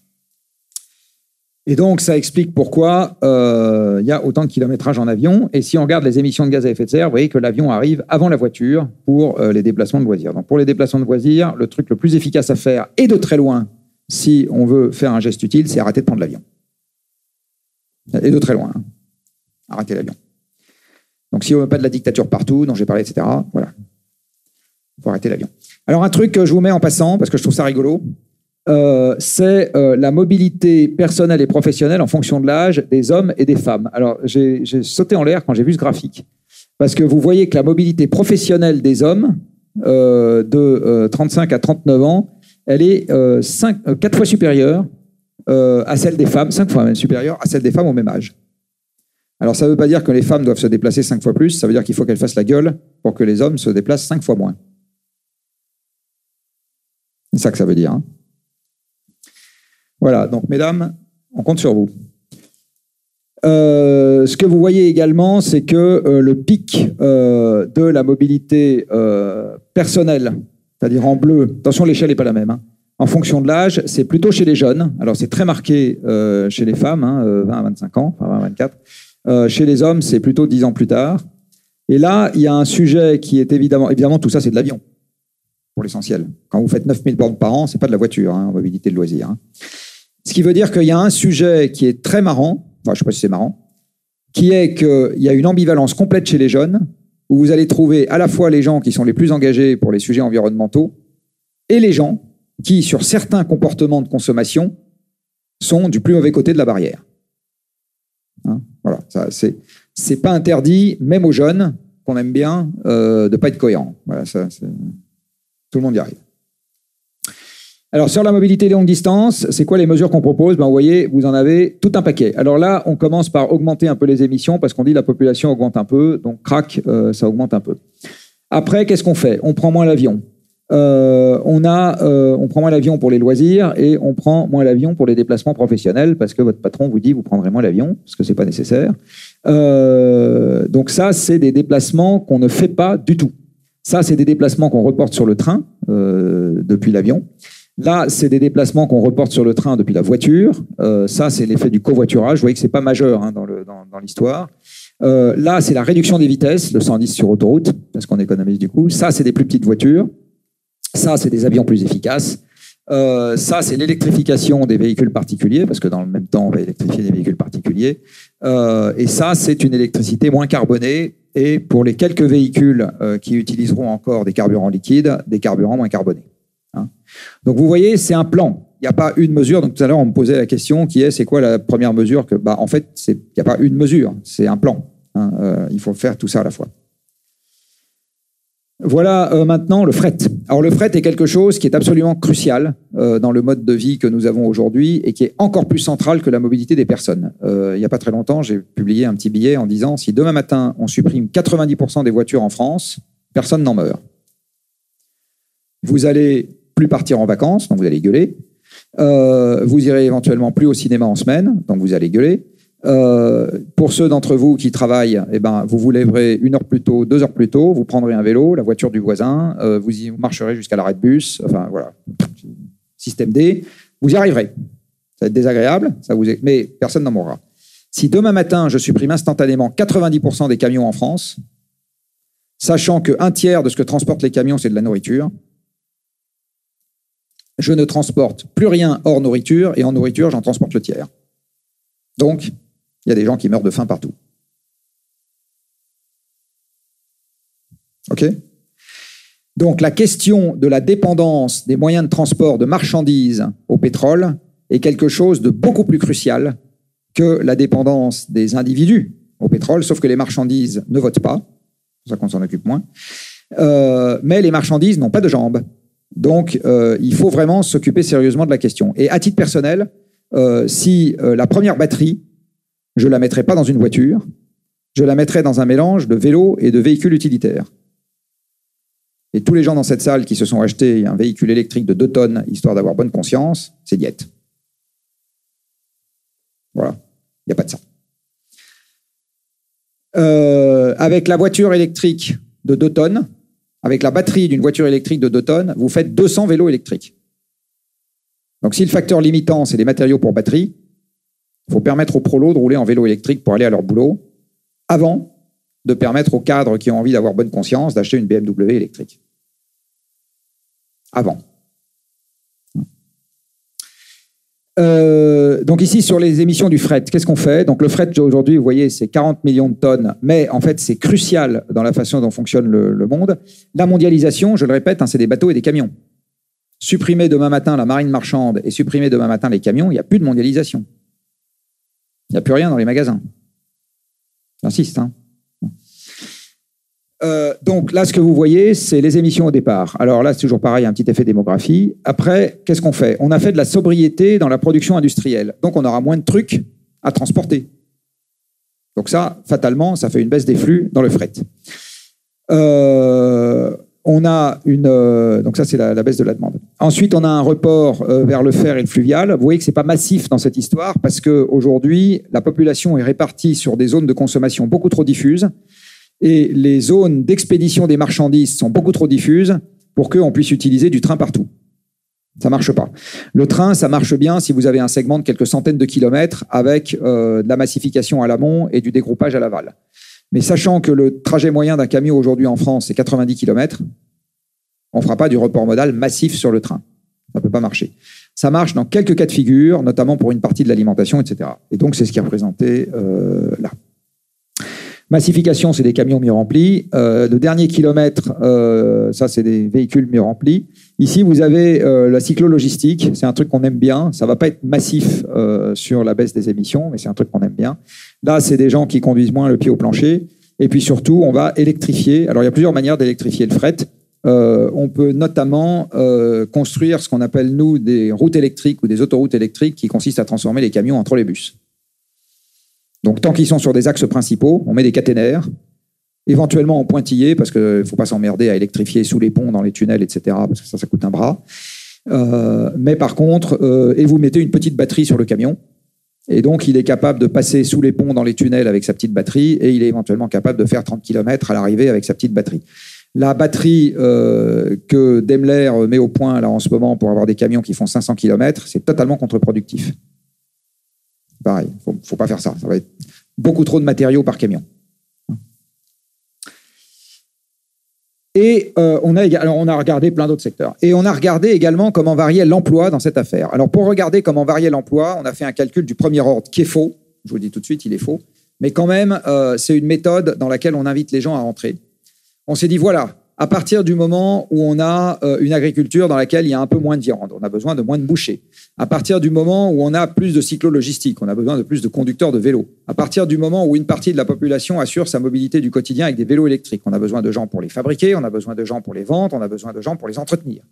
À partir du moment où on a euh, dans l'administration publique euh, ou dans la construction, pardon, un certain nombre de gens qui vont s'occuper de rénovation et par contre on va avoir moins de gens qui vont s'occuper de construction neuve, etc. On a des variations d'emploi.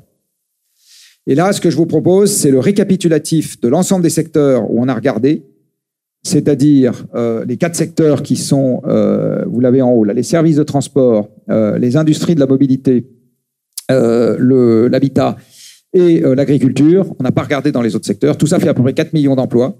Et sur ces 4 millions d'emplois, on a regardé ce qui, évoluait à la baisse ou à la hausse. voilà, donc on va moins construire neuf, il y a moins besoin de gens ici, on va moins faire de voitures, etc.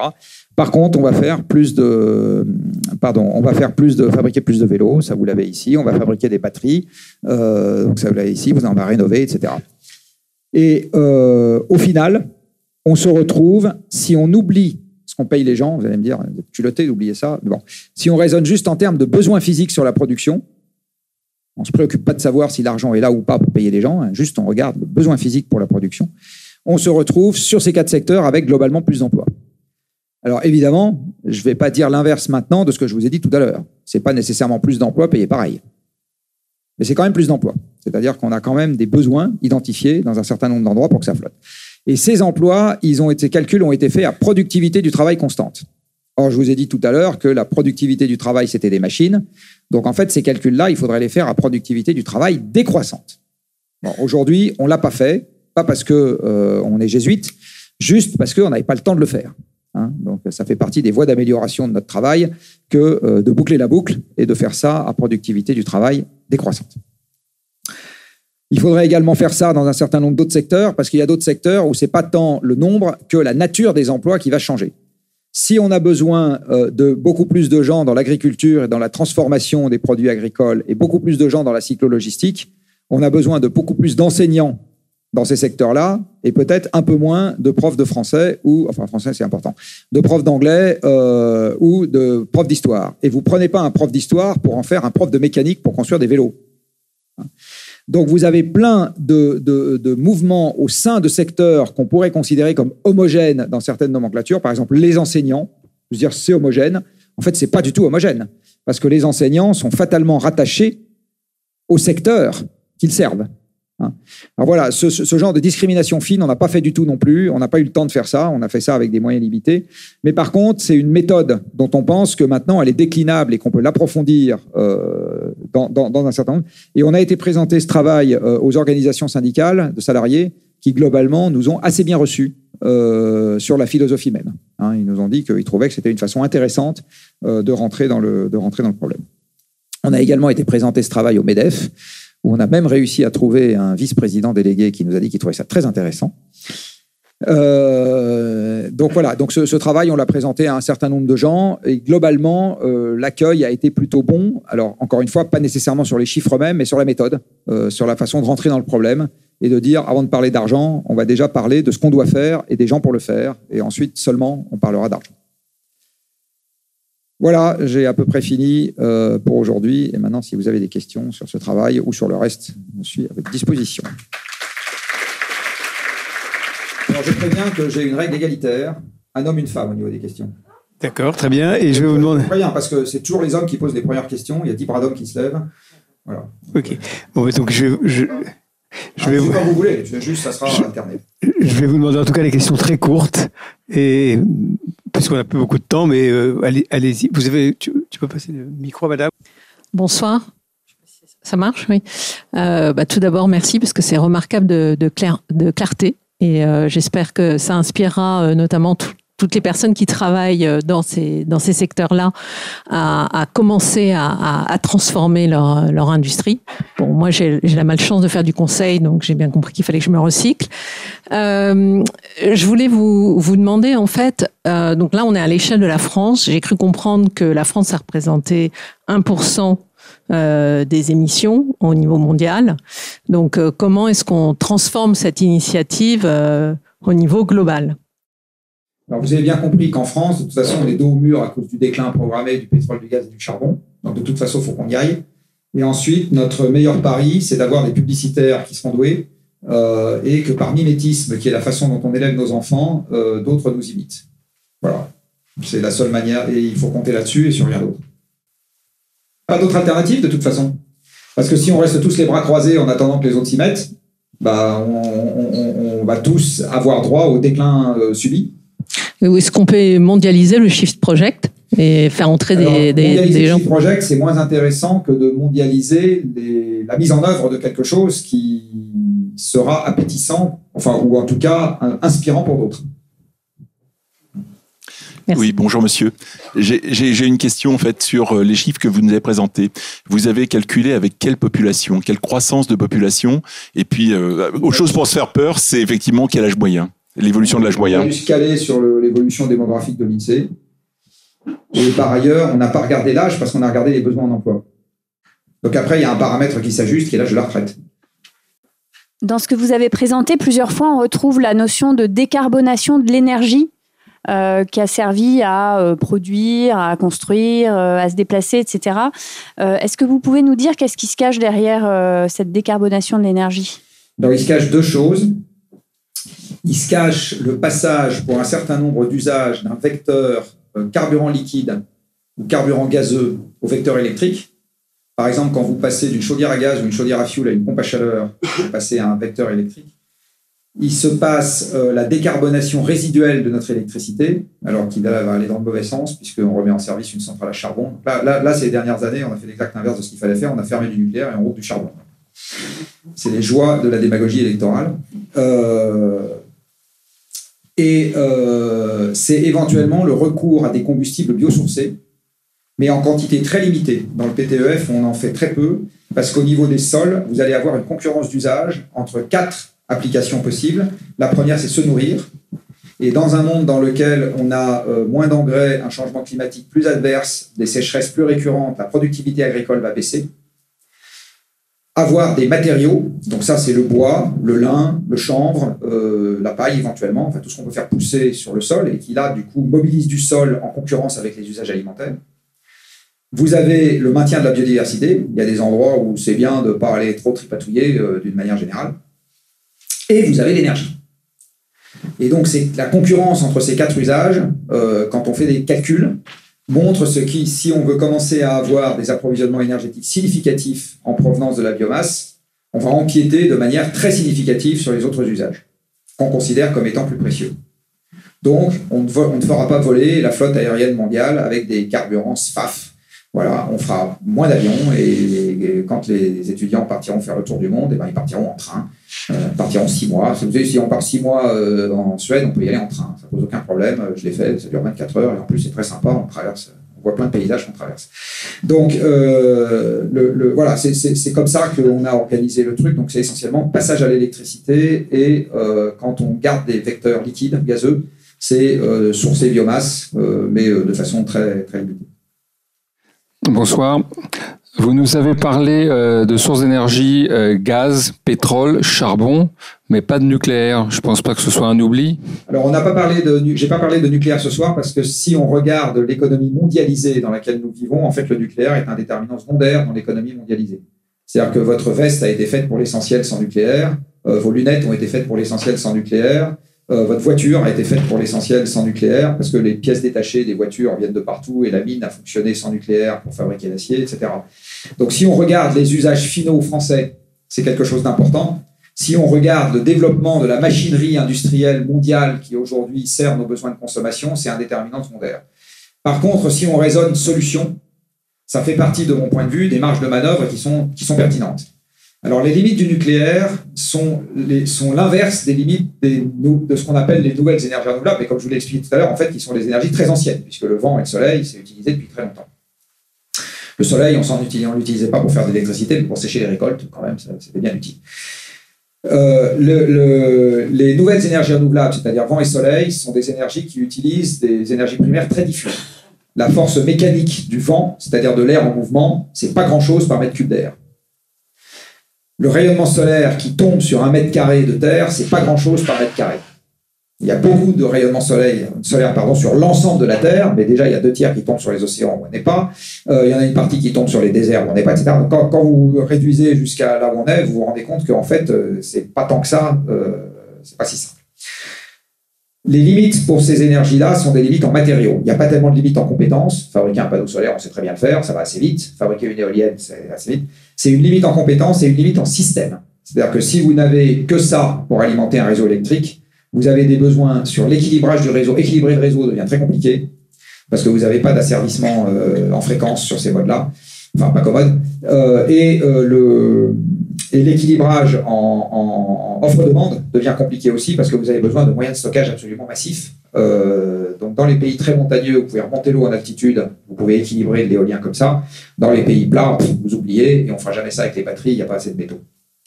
Donc, vous avez un problème de ressources et un problème de système. Sur le nucléaire, vous avez l'exact inverse. Vous n'avez pas de problème de système, vous avez de l'électricité pilotable en tête de réseau.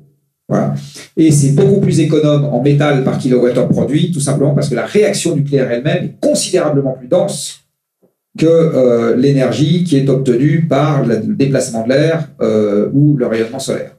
Donc avec de très petites quantités de matière, vous faites des quantités faramineuses d'énergie par fission. Ce qui explique pourquoi il faut bien se protéger, mettre des blindages, etc. Euh, du coup, la limite du nucléaire n'est pas une limite en matériaux, c'est une limite en compétences.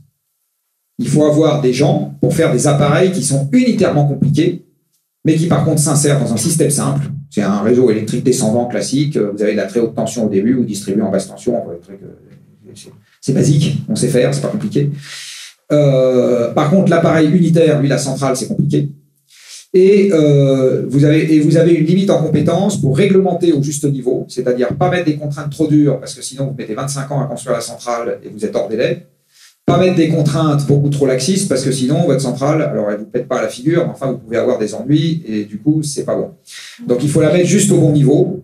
Euh, et la limite en compétence, ça fait la différence entre construire un réacteur en 15 ans, comme on est en train de faire nous, et construire un réacteur en 5 ans, comme font les Chinois sur leur modèle de série. Donc c'est ça, le, c'est ça le, la, grosse différence. Donc le nucléaire est quelque chose qui peut être intéressant, mais euh, dans l'ensemble de ce que je vous ai montré, ça va nous fournir 5 ou 10% de la solution. Donc c'est bon à prendre, il faut le prendre. Je suis un grand partisan du nucléaire, mais il ne faut pas s'imaginer une seule seconde que ça va nous éviter l'effort massif de sobriété qu'on va devoir faire aussi. Parce qu'il y a un certain nombre de trucs qu'aujourd'hui on ne fait pas au nucléaire, et le temps qu'on le passe au nucléaire, on en passera des quantités, ça revient à la décarbonation du vecteur. Par exemple, aujourd'hui, on fait 2 milliards de tonnes d'acier par an dans le monde. Euh, le temps qu'on fasse du nucléaire pour faire de l'hydrogène, pour faire de la réduction directe à l'hydrogène de l'ensemble du minerai de fer qui fait cet acier, vous serez mort et vos enfants aussi. on fait aujourd'hui 4 milliards de tonnes de ciment par an dans le monde même si on en fait un peu moins, etc., il n'y a pas un gramme de nucléaire là-dedans. Voici dans, la machine à broyer de Clinker, mais cacahuètes dans l'affaire. Euh, L'essentiel de l'énergie, c'est l'énergie thermique pour chauffer les fours à ciment, etc., hein, etc. Donc en fait, quand vous regardez ce que le nucléaire pourrait apporter en pratique dans les délais, parce qu'il y a une affaire de, calendrier dans cette histoire, vous vous rendez compte que c'est il y a des domaines dans lesquels ça sera là à temps, euh, mais beaucoup de domaines dans lesquels euh, on n'y sera pas, euh, même si encore une fois j'adore le nucléaire. Et enfin, dernier point sur le nucléaire, on ne peut pas imaginer, vous avez aujourd'hui 2200 gigawatts de centrales à charbon dans le monde, et vous avez en France 63 gigawatts de nucléaire, pour vous donner un ordre de comparaison. Alors dans le monde, vous avez 350 gigawatts de nucléaire de mémoire. Euh, vous voyez bien que si on doit remplacer l'ensemble du charbon par du nucléaire euh, en 28 ans, alors en fait en 28 ans on ne va pas y arriver, mais peu importe, euh, on, a, on, a, quand même un tout petit sujet de déploiement euh, voilà. Dernier point, on va manquer d'uranium 235 si on remplace toutes les centrales à charbon par du nucléaire. Donc il faut passer à la quatrième génération, celle que Macron vient astucieusement d'arrêter, là, Astrid. Euh, enfin, il n'en est pas à sa première connerie.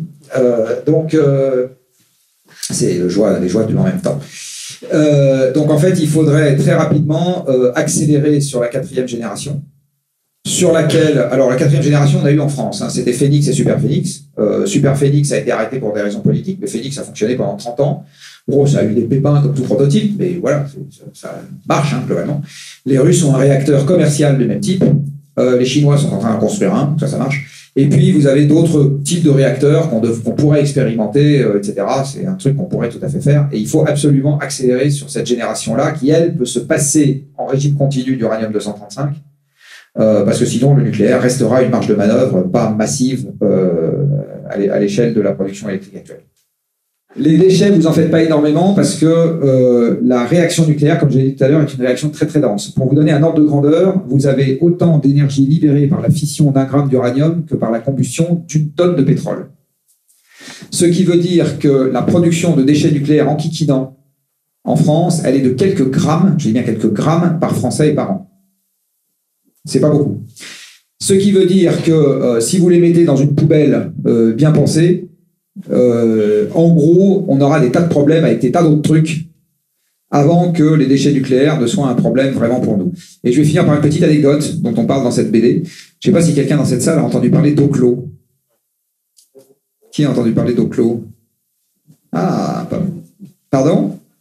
Dans la BD, oui. Tu te rappelles de ce que c'est? Ah, bravo euh, Dis plus fort. C'est un réacteur naturel au clos. Et tu as compris pourquoi? Oui, bravo. C'est un gisement d'uranium qu'il y a au Gabon. Et il y a 2 milliards d'années, la teneur en uranium 235 dans l'uranium naturel était la même que la teneur aujourd'hui dans l'uranium enrichi. Parce que l'uranium 235 a eu demi-vie lors de 700 millions d'années, donc euh, il y avait 3-4% d'uranium 235 dans l'uranium naturel. C'est-à-dire exactement ce qu'on enfonce dans nos réacteurs aujourd'hui. Il y a eu des infiltrations d'eau dans la mine, et l'eau, c'est le déclencheur, avec l'uranium, de la réaction nucléaire. Il faut de l'eau, il faut un modérateur. Euh, voilà, on explique ça dans la BD, pour déclencher la réaction.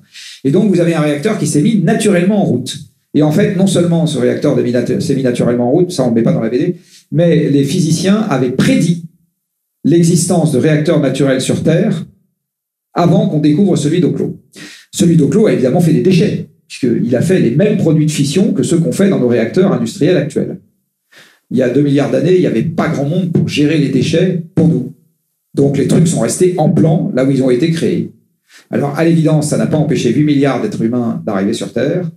Et même dans la région, ça n'a eu à peu près aucun effet puisque les déchets ont très peu migré dans la roche dans laquelle ils ont été créés. Donc en fait, les déchets, il faut pas en avoir peur. Moi, comme père, je vous assure que j'ai peur d'un milliard de trucs. Euh, j'ai peur de la fin de la démocratie, euh, j'ai peur de la guerre, j'ai peur du réchauffement climatique, j'ai peur de l'effondrement social dans une société qui se prépare pas, j'ai peur de conneries de Macron, j'ai pas peur des déchets nucléaires, vraiment. Euh, voilà, ça me traumatise pas. Bonsoir, je ne sais pas s'il nous reste encore du temps. Bonsoir monsieur, merci beaucoup pour votre intervention. Euh, une question qui rejoint un petit peu la question de Madame tout à l'heure. Existe-t-il un Jean-Marc Jancovici chinois euh, ou américain ou une initiative de type Shift Project dans d'autres pays Alors, et dans les pays en voie de développement aussi? Initiative de- du type Shift Project dans d'autres pays, pas à ma connaissance. Et la façon dont on se documente, c'est qu'il existe une association des amis du Shift Project qui s'appelle les Shifters. Et vous avez un certain nombre de Shifters qui sont à l'étranger. Donc il y a un groupe local au Canada, par exemple, il y en a en Grande-Bretagne, il y en a en Suisse, il y en a en Belgique, etc. Et vous en avez quelques-uns en Pologne, en Russie, euh, etc. Euh, aux États-Unis. Jamais aucun d'entre eux ne nous a rapporté l'existence de quelque chose qui ressemble au Shift Project dans le pays dans lequel ils sont. Alors ça ne veut pas dire que ça n'existe pas, ça peut passer sous les écrans radars de la presse. Euh, nous, sans les réseaux sociaux, personne ne nous connaîtrait. hein. Euh, alors maintenant qu'on a commencé à faire quelques travaux qui, mais au bout de 10 ans d'existence, euh, qui paraissent dans la presse, euh, on a un peu Donc il est possible que ça existe et que ça n'ait pas été vu, mais en tout cas, s'il y en a un, je, moi je ne sais pas. Euh, en Chine, j'en ai, il s'appelle le Parti communiste, je pense, le Shift Project, c'est-à-dire que vous avez un, non, mais vous avez un, planificateur, un État centralisé planificateur.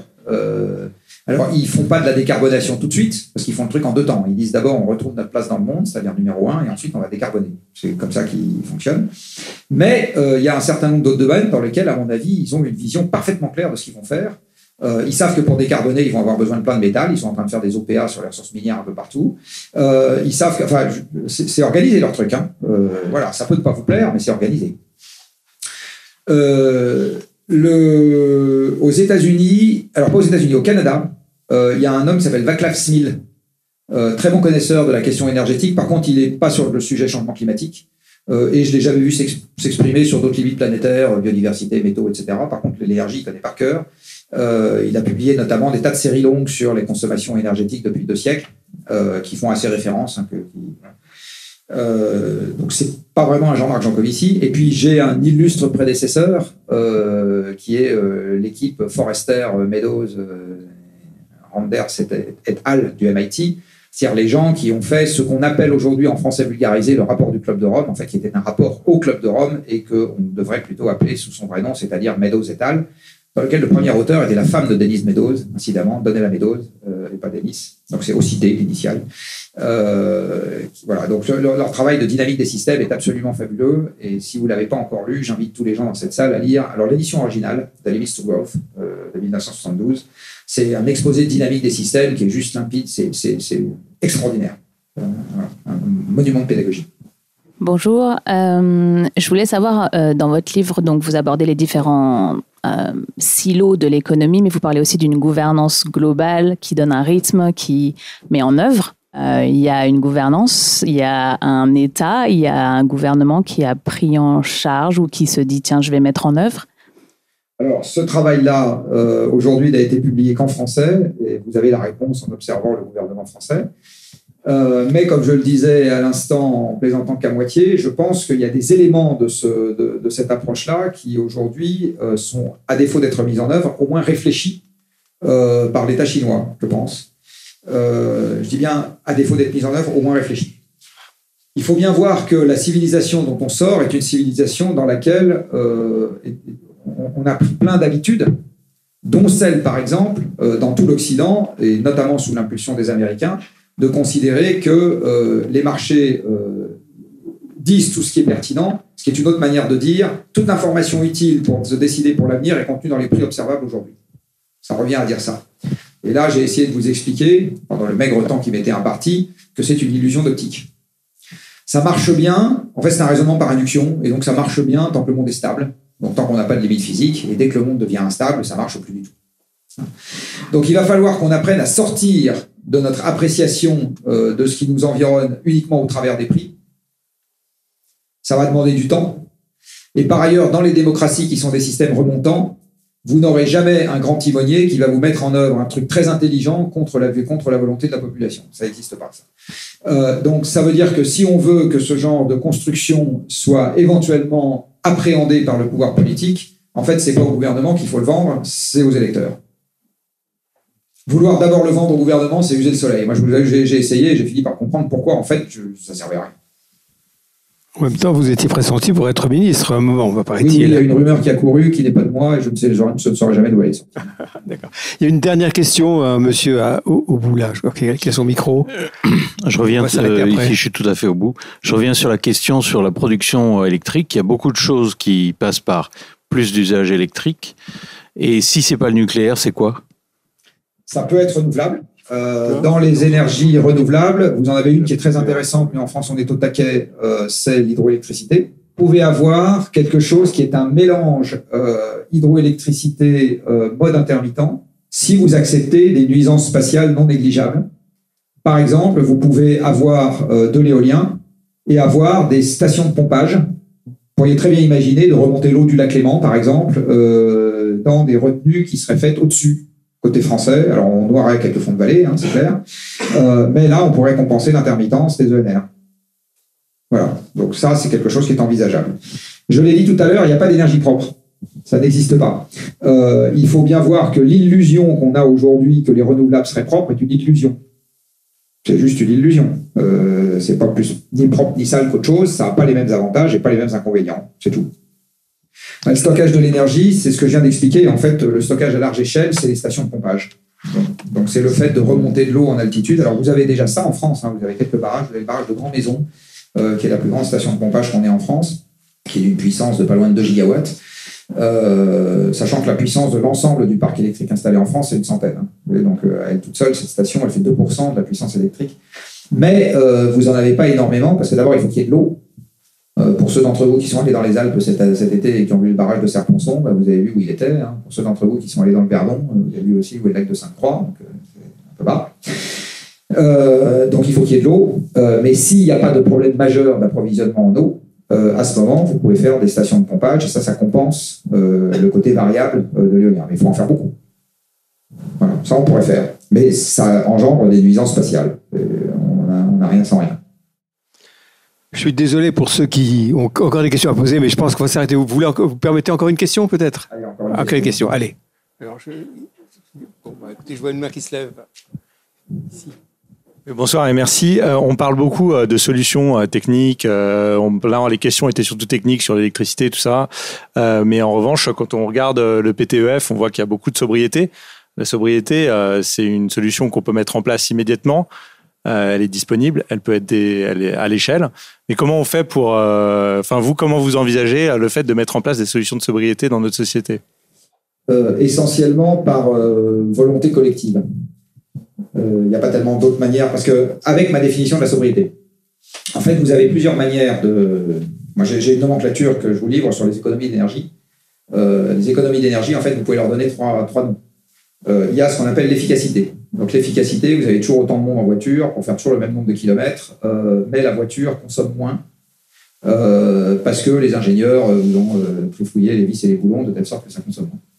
Vous avez la sobriété, qui est l'abandon délibéré, donc souhaité, d'un service, histoire de consommer moins d'énergie. Par exemple, vous passez de la voiture au vélo, vous n'avez plus le même service, manifestement, hein, vous êtes moins bien protégé contre le vent, euh, moins bien protégé contre les abrutis en voiture, euh, les trottinettes, etc. Mais euh, vous avez utilisé moins d'énergie. Euh, enfin, vous avez une troisième manière d'économiser de l'énergie qui est la pauvreté. Et la pauvreté, c'est exactement la même chose que la sobriété, sauf qu'on ne vous a pas demandé votre avis. Donc l'énorme différence pour moi entre la sobriété et la pauvreté, c'est que la pauvreté ne se désire pas. C'est le renoncement subi, alors que la sobriété, par construction, dans, dans, ma nomenclature à moi, elle est par définition désirée. Elle est par définition heureuse, pour reprendre l'expression de, de Rami. Alors heureuse, je ne sais pas, mais au moins désirée. Donc, dans le cas de la sobriété, vous avez l'impression d'être acteur de votre destin. Dans le cas de la pauvreté, vous avez l'impression qu'on vous supprime la maîtrise de votre destin. C'est- la seule différence entre les deux. hein. Mais elle est majeure parce que la pauvreté déclenche des remous sociaux, parce que quand vous avez l'impression que vous n'êtes plus acteur de votre destin, vous n'êtes pas content. Alors que la sobriété, vous restez acteur de votre destin. La sobriété peut se planifier, la pauvreté, non. La pauvreté, elle s'impose. Enfin, elle peut se planifier aussi, mais je veux dire, euh, quand ça arrive de manière brutale, c'est de la pauvreté. Ça ne peut pas être de la sobriété. Et la seule manière de vendre la sobriété, pour moi, c'est d'arriver à vendre ses à côté bénéfiques. Par exemple, tous les gestes qui euh, vont conduire les gens à être en meilleure santé et qui par ailleurs vont les conduire à émettre moins, de gaz à effet de serre, il faut chercher à les vendre sous l'angle santé beaucoup plus que sous l'angle émission. Donc le vélo, je ne vais pas vous le vendre sous l'angle vous allez économiser des émissions, ce dont vous euh, je vais vous vendre le fait que euh, vous aurez un corps plus fit et que ça quand même ça vous intéresse, euh, que vous n'allez pas perdre du temps à trouver une place de parking et ça ça vous intéresse, que vous n'aurez pas le stress de retrouver votre bagnole en fourrière et ça ça vous intéresse, que ça va éventuellement vous coûter moins cher et ça ça vous intéresse, etc. Je vais vous vendre ces trucs-là, je ne vais surtout pas vous dire vous allez émettre moins parce que sur le fond vous n'allez pas le voir ça. D'accord donc la sobriété oblige à un exercice de créativité qui est, pour tout comportement sobre, qu'est-ce que je peux imaginer comme euh, élément positif qui va avec cette sobriété et je vais essayer, là par contre c'est un boulot d'HEC, euh, je vais faire le marketing de telle sorte que je vais, pousser en avant essentiellement les éléments positifs euh, pour que les gens en aient envie. Il y a encore un peu d'avenir pour les gens du marketing. Ben, je vous remercie infiniment, c'est passionnant, on a des bouleversements en face de nous.